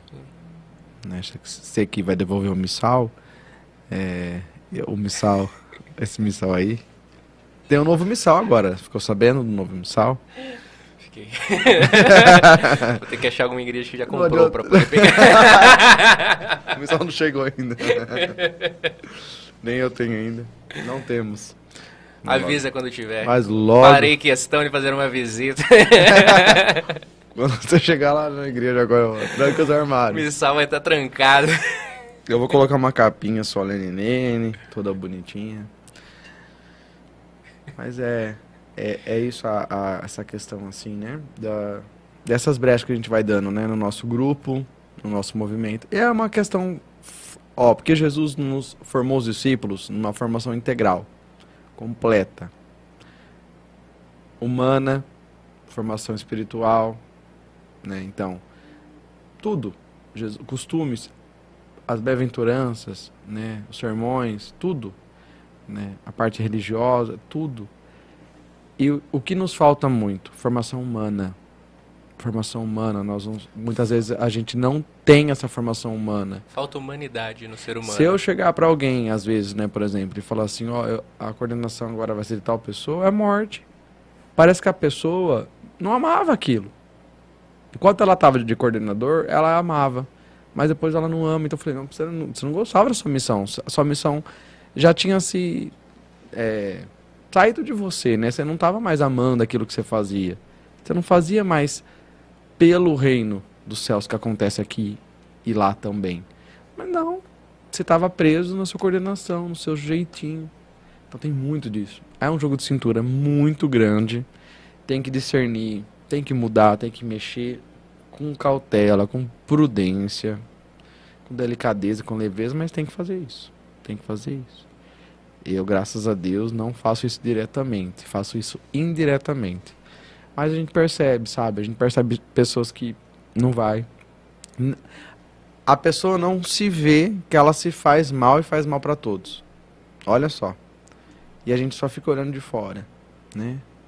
E é sempre bom ter, nós temos um, um, um amigo, né? Pra, pra chegar perto de nós e abrir um- os nossos olhos, o nosso coração e falar, ó, já deu, seu tempo aqui já deu, né? A gente tem que saber abrir e fechar ciclos. Uma vez eu tive que ouvir isso, tive que fazer isso. E a nossa vida de padre é assim, abrir e fechar ciclos, abrir e fechar ciclos. Mas aquilo que é verdadeiro permanece.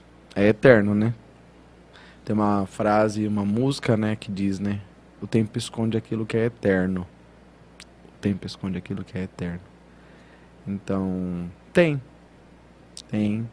E nós precisamos nos formar mais. Sermos mais humanos, né? Aprendemos mais nessa formação humana, que nos falta muito. Inclusive, falta formadores para dar essa formação humana, né? Aquele olhar, né? Aquele olhar de Jesus, né? Quando Jesus olha e, e para a gente, né? E para a gente. Ele nos olhando da cruz, ele nos olhando en- entrando em Jerusalém, né? Como pode, né? Ele já sabia tudo, né? Mas ali ele entrava, ele aceitava aquele clamor do povo, né? Bendito que vem em nome do Senhor, sabendo que o povo o negaria, né? Mas com a graça de Deus a gente vai superando, né? Haja graça. Haja graça. É de graça a graça? É. Então podemos pedir quantas vezes for necessário. A graça é de graça. Padre, deixa eu ver aqui se tem pergunta. Ah, eu não tinha te falado. Às vezes o pessoal mandar pergunta, a gente faz pergunta, viu, padre? Ainda? Surpresa! Surpresa! É só mandar uma boa noite pro Alex, pro Batata que tá com a gente. Giovanni Prado. Boa noite, Padre Matheus. Boa noite. O seu sonho foi sempre ser padre? Ah, ele. ah, é que eu fiquei um tempo sem Sem ler ver, as né? Mas o Padre Matheus falou sobre isso. Que queria. Não, Ó, nunca sonhei em ser padre. Fui sonhar depois. e ele falou aqui, ó. Tirando que você falou que queria ser médico. Sem ser médico, você queria ter outra profissão? Não, Não. não. Pô, e caiu numa paróquia ainda com o Leonardo, que é enfermeiro. É. Olha, assim, tipo, você queria ser médico? É. Faz uma. Não, esquece verdade, assim- também, foi péssima a minha correlação aqui, né? Eu queria ser médico, mas sempre pensando num, num médico é, ofertado, num médico caridoso, né? Então sempre pensei num médico missionário. Então eu já tinha essa coisa de, sempre nunca pra mim, sempre pros outros. tipo, um médico sem fronteira. é- Exatamente. Exatamente. Tem mais perguntas? Tem, tem pedidos aqui que depois eu te passo.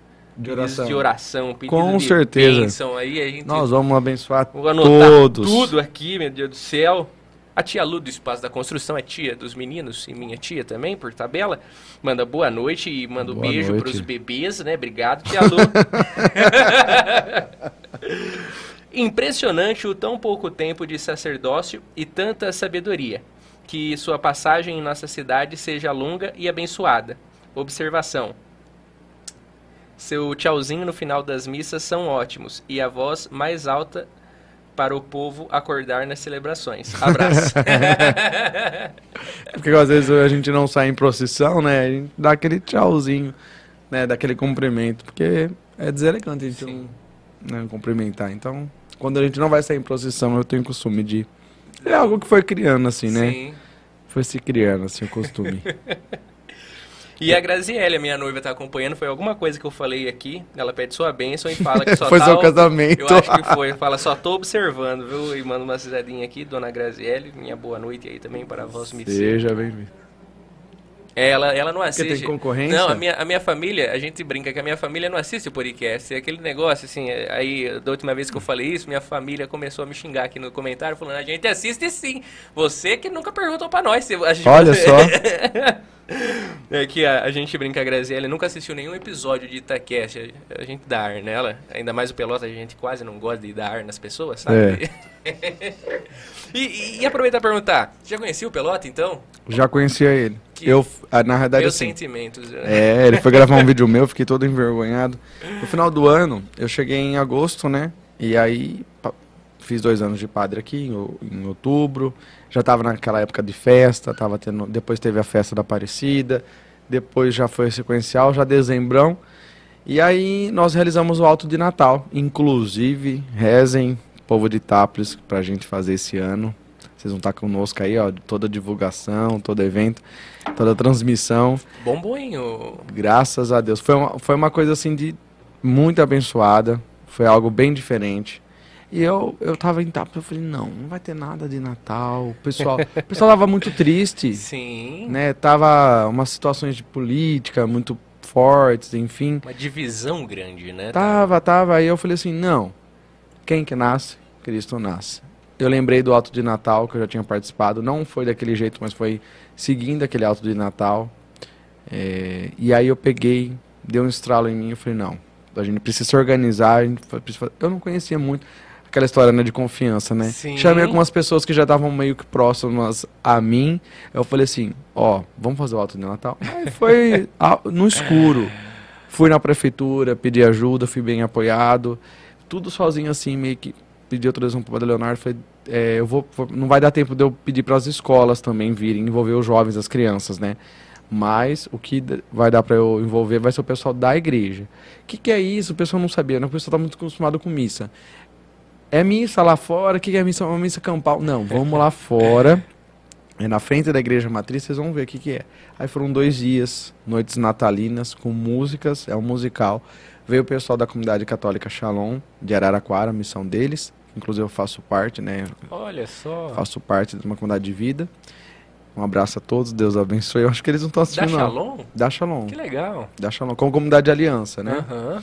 E aí eles vieram, eles têm um, um, um musical que é música com um teatro, só que é a música que vai conduzindo toda Sim. o enredo, né? To- todo o teatro. Chama Jesus, é, Filho de Deus, Menino Meu. Que vem dizer toda a história da salvação, tá chegando na- na- no nascimento de Jesus. E dentro dessas, dessas apresentações, é, teve um momento né, com a Sagrada Família. Sim. E no final nós fizemos uma homenagem, que também foi uma ação de Deus, assim, em nós. Eu falei, não, vamos fazer uma coisa pra... E aí o Itamar iluminou muito, assim, né? A gente meio que ensaiou, mas foi tudo às pressas, com 10 dias. Na verdade, a gente só fez o Alto Dental em 20 dias. Olha só. É, pouquíssimos tempos. Não tínhamos nada, nada em dinheiro, nada pra fazer as coisas. Foi quando eu conheci ele que a gente foi fazer o vídeo é, para divulgar. E tava muito em cima da hora, tava tendo muita coisa na igreja, mas deu certo. Aí no final a gente fizemos uma homenagem pro Monsenhor, né? Teve aquele a música, né, do, do Roberto Carlos, né, o homem, né? E aí É, desceu, a- uma imagem. desceu, né? desceu a imagem, ficou até o ano novo, né? Alguns dias depois também. E nós cantamos essa música e graças a Deus foi muito bem, o pessoal gostou. Eu fiquei muito feliz, né? Eu não sabia da dimensão, a chuva, o medo da chuva, mas não rezamos tanto. não rezamos tanto. O céu ficou dividido. O pessoal de Araraquara que estava vindo para apresentar estava debaixo de chuva. O- O ônibus não tava para sair, não podia. E aí metade, e aí no último dia, isso na sexta. Isso dia 23, vé- antevéspera do Natal. E aí eu falei, Itamar do céu. Ele falou, tá na sua mão, padre. E eu com a comissão de cinco pessoas, Itamar lá fora, já a- o Bolota lembra disso. Aí tava todos os instrumentos lá fora e eu, e eu falei, meu Deus do céu, e agora? Agora é fé. Aí ajoelhamos lá no sacrário, rezamos, mas ainda tava na, na minha mão assim, para decidir se ia ter ou não. Deu uma, chu- uma chuvinha assim, desse lado daqui um sol. Um sol. Nossa. E esse lado aqui preto. Preto. E aí eu falei, não, vai ter. Não choveu. Teve muito vento, mas não choveu. Mas graças a Deus, as apresentações foram muito boas, eu acho que o pessoal já vai se animar. Só que agora eu já quero convidar também. Teve o, o Encheivos, né? Também que a gente fez. O Sim. Encheivos de quatro dias, lá na Nossa Senhora Aparecida. Depois da Semana Santa, depois da Páscoa, dia 16 de abril, eu já vou me estender aqui e fazer esse convite. Tem, tem pergunta? Não, não, tô só Ah, uma tá. conferida aqui. E aí, nós vamos fazer na Festa da Misericórdia, que é o domingo próximo, o Dia da Misericórdia. Sabe que horas nós vamos começar? Ai, ai, ai. Às três horas da manhã. Da manhã, hein? O horário que todo mundo acorda com medo ou para fazer alguma coisa, eu pergunto para Jesus, Jesus, é o Senhor que tá me acordando? eu percebi que é um momento tenso, né? A Sim. gente acorda 2h54, 2h57, 3 horas, 3 e 1, 3 e 2, 3 e... Não é inacreditável? Sim. E é o momento que o diabo vai zombar da cruz, né? Então é o dia da misericórdia, é o dia da gente al- alcançar graça. Nós vamos começar às 3 horas da manhã lá na Divino, com adoração. Vamos rezar o terço na misericórdia, pedir as graças de Deus logo cedo. E eu convido a todos.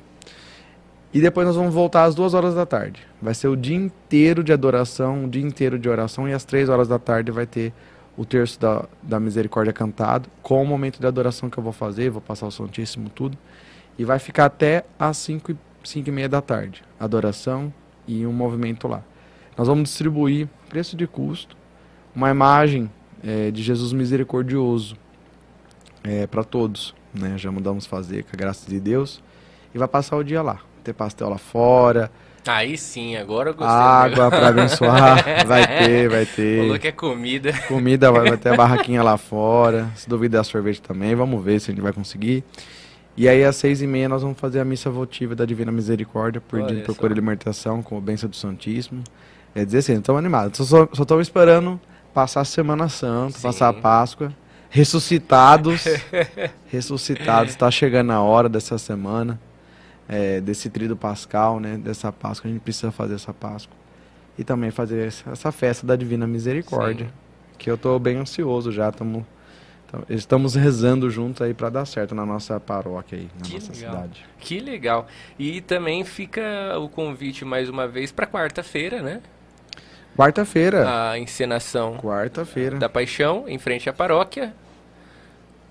De diferente. A, a Misericórdia às Faz- três da manhã. Faz dois anos que não tinha encenação. Verdade, hein? Passou dois anos, não, não tivemos encenação e eles voltaram agora. Que não era na quarta. Passou a ser na quarta santa e esse ano vai ser na quarta santa. Não era na quarta, acho que era na sexta. Acho que era. Era na Lipe, verdade. Era na era sexta na no sexta lago. lá no lago. Na realidade eram em dois lugares, né? É, tinha aqui na, Na matriz. na matriz tinha algo menor, assim. Na É. quarta-feira fazendo da igre... Aí da na sexta era, a- era a encenação em si. na- Isso. Aí era lá no lago. É. E c- paralelo de sexta-feira tinha. Sempre teve também a do grupo de jovens lá desse JCC do São Benedito, de sexta-feira. Você já foi alguém da, da, da encenação, da paixão? Não, eu era, eu era a produção. Eu, Você nunca eu foi um Pelota, personagem? não, eu Pelota, o Carlinhos, a gente era do Ministério de Produção. Então a gente que montava palco, a gente Você que sobe a que- cruz também ou não? Não, não, aí eu, eu Eu tenho um amigo que em Araraquara era muito forte. Era muito forte. Fazia lá na arena da ferroviária. Nossa, na arena? Lotava, Que legal. lotava. Antigamente era muito forte. E um amigo meu fazia o ladrão. E quando colocaram ele lá, teve um ano, acho que foi nos últimos anos que ele fez o ladrão. É, eles não estavam conseguindo encaixar a cruz. E você tem que ver que bonito que era o povo da encenação rezando para dar certo. Porque fica tudo apagado, só fica a cena de Jesus e os dois ladrões, né? E todo mundo rezando porque a cruz dele não encaixava. Eu falei, porque você era o ladrão mal. Você se converteu, rapaz. Caramba! Meu amigo Carlinhos, ele. E ele era grande. Eu falei, mas. E é assim, é fé. Porque é só na hora que eles põem a cruz. Sim. E aí ele tem que encaixar com ele já grudado, porque se cai a cruz, cai em cima dele. Meu Deus do céu. Eu já fui Jesus numa, num- numa, num- num- numa situação de oração lá dos jovens. Você já foi Jesus? Eu já fui. Eu era magrinho, né? Eu era magrinho. E chegou, começou cantando aquela música Ninguém te ama como eu, ninguém te ama como eu. Eu fui entrando com a cruz tudo ensanguentado, soldados me batendo. Mas não aguentei, rapaz. Não aguentei ser crucificado daquele jeito. Gente. Aí eu parei assim, a música tocando, o, o jovem lá conduzindo o momento de oração. Eu assim com os braços abertos, eu não aguentei ficar na cruz. De tanta dor que eu sentia no corpo. Eu não aguentei. Aí eu tive que pedir, eu lembro que eu falei. Foi assim. E tira daqui, tira daqui. Aí uma moça, uma moça que tava cantando, ela ouviu. Eu falei, pode tirar. Tira eu daqui, eu não tô aguentando. Comecei a chorar de dor. Gente. Porque eu já tava há muito tempo assim. Sim. E fica assim, né? Na verdade, eu, eu prego a, a- os historiado- historiadores e falaram que é bem no pulso, porque senão rasga, né? Então não Sim. foi bem na mão. E aí eu lembro que eu encaixei minha mão assim numa corda. Eu não aguentei ficar muito tempo. Não aguentei, eu acho. Caramba. Uns 20 minutos assim, eu não tava aguentando. Meu Deus. Aí eu saí. No meio da música eu saí, no meio da, da condução do, do jovem lá eu saí. Quem faz Jesus, ó, eu. Eu sempre, esse ano principalmente, queria ser, ser um dos soldados que escoteia, que é um amigo meu que vai ser Jesus. Eu tava doido pra dar uma cibatada nele, mas É. eh, vou, a gente vai fazer a transmissão. Bate de verdade. Bate de verdade, hein? Dá até dó, viu, de vez em quando. E é. O que, que é? Uma cordinha? Como que é, pelota? É uma cordinha, né? Numa, numa groselha, aquele negócio ficar duro. Nossa, só dá pra ouvir os... Trá, Tadá. trá. Misericórdia, aí fica todos os vergãozinhos. Nossa. É legal. E o Jesus lá da, da São Benedito, como que ele tá? Uma vez a gente arrancou uma verruga de Jesus Na chibatada. nas costas, na chibatada. Foi de quem? Do Bruno ou do Daniel? Do Alisson. Foi do Alisson? então ele mereceu.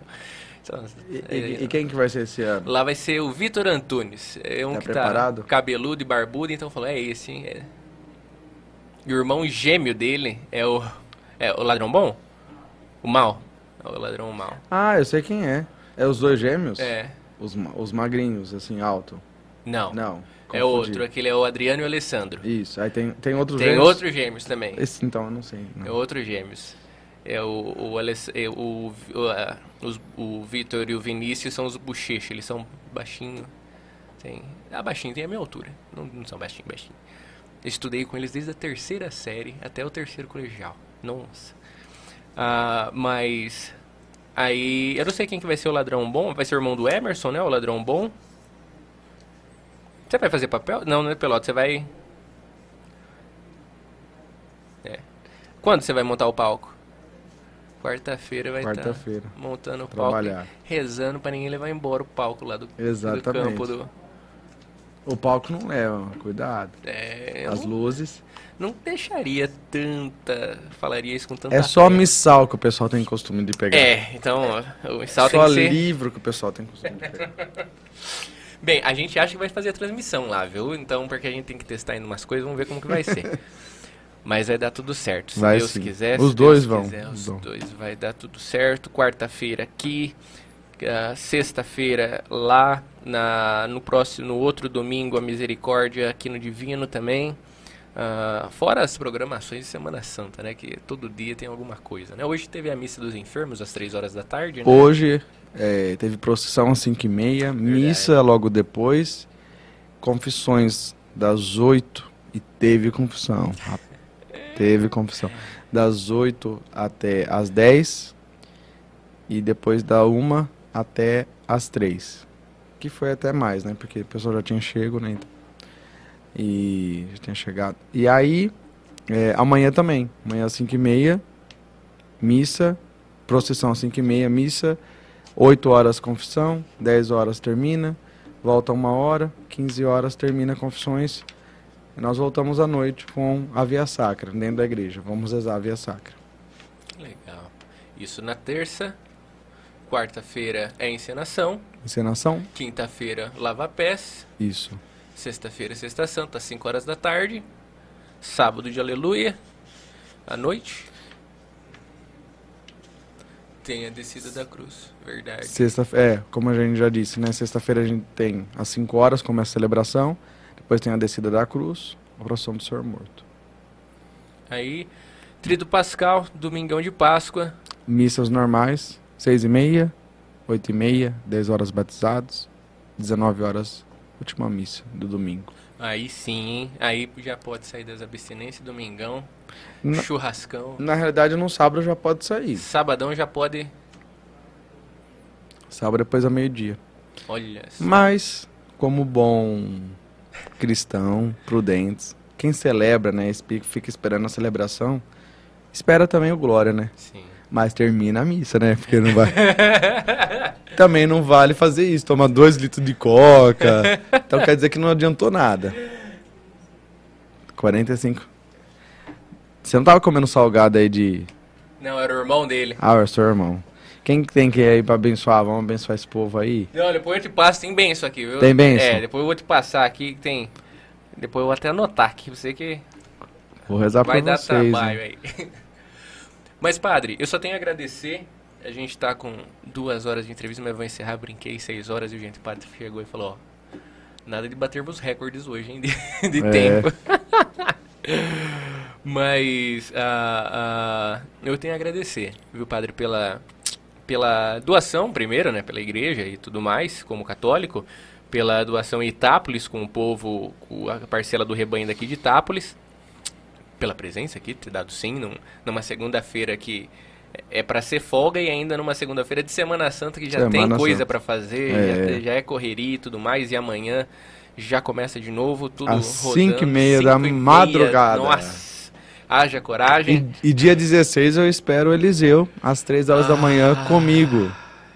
Aí você pode acordar Essa tarde, que depois você será- vai na missa à noite. Essa será difícil, hein, padre? Você vai conseguir. Nossa, Olha, Você vai pedir a graça do Espírito, eu deixo meu celular às vezes para despertar para ir na missa de manhã, às seis e meia. É aquele negócio, é 25 alarme, né? Aí outro dia meu sobrinho, coitado, tem três aninhos, Eu também coloco fica lá em casa. alarmes. Ele chega, ele deu um empurrão em mim. Tio, você não tá ouvindo esse telefone? Você não ouve? Eu não ouço, acha? Toca, toca, toca, nem tchum. Nada, nada, coitada minha mãe. Tem que me acordar nos tapas ainda, de vez em quando. Nossa. Que eu não acordo. Não, eu sou muito difícil de acordar de manhã. Muito difícil.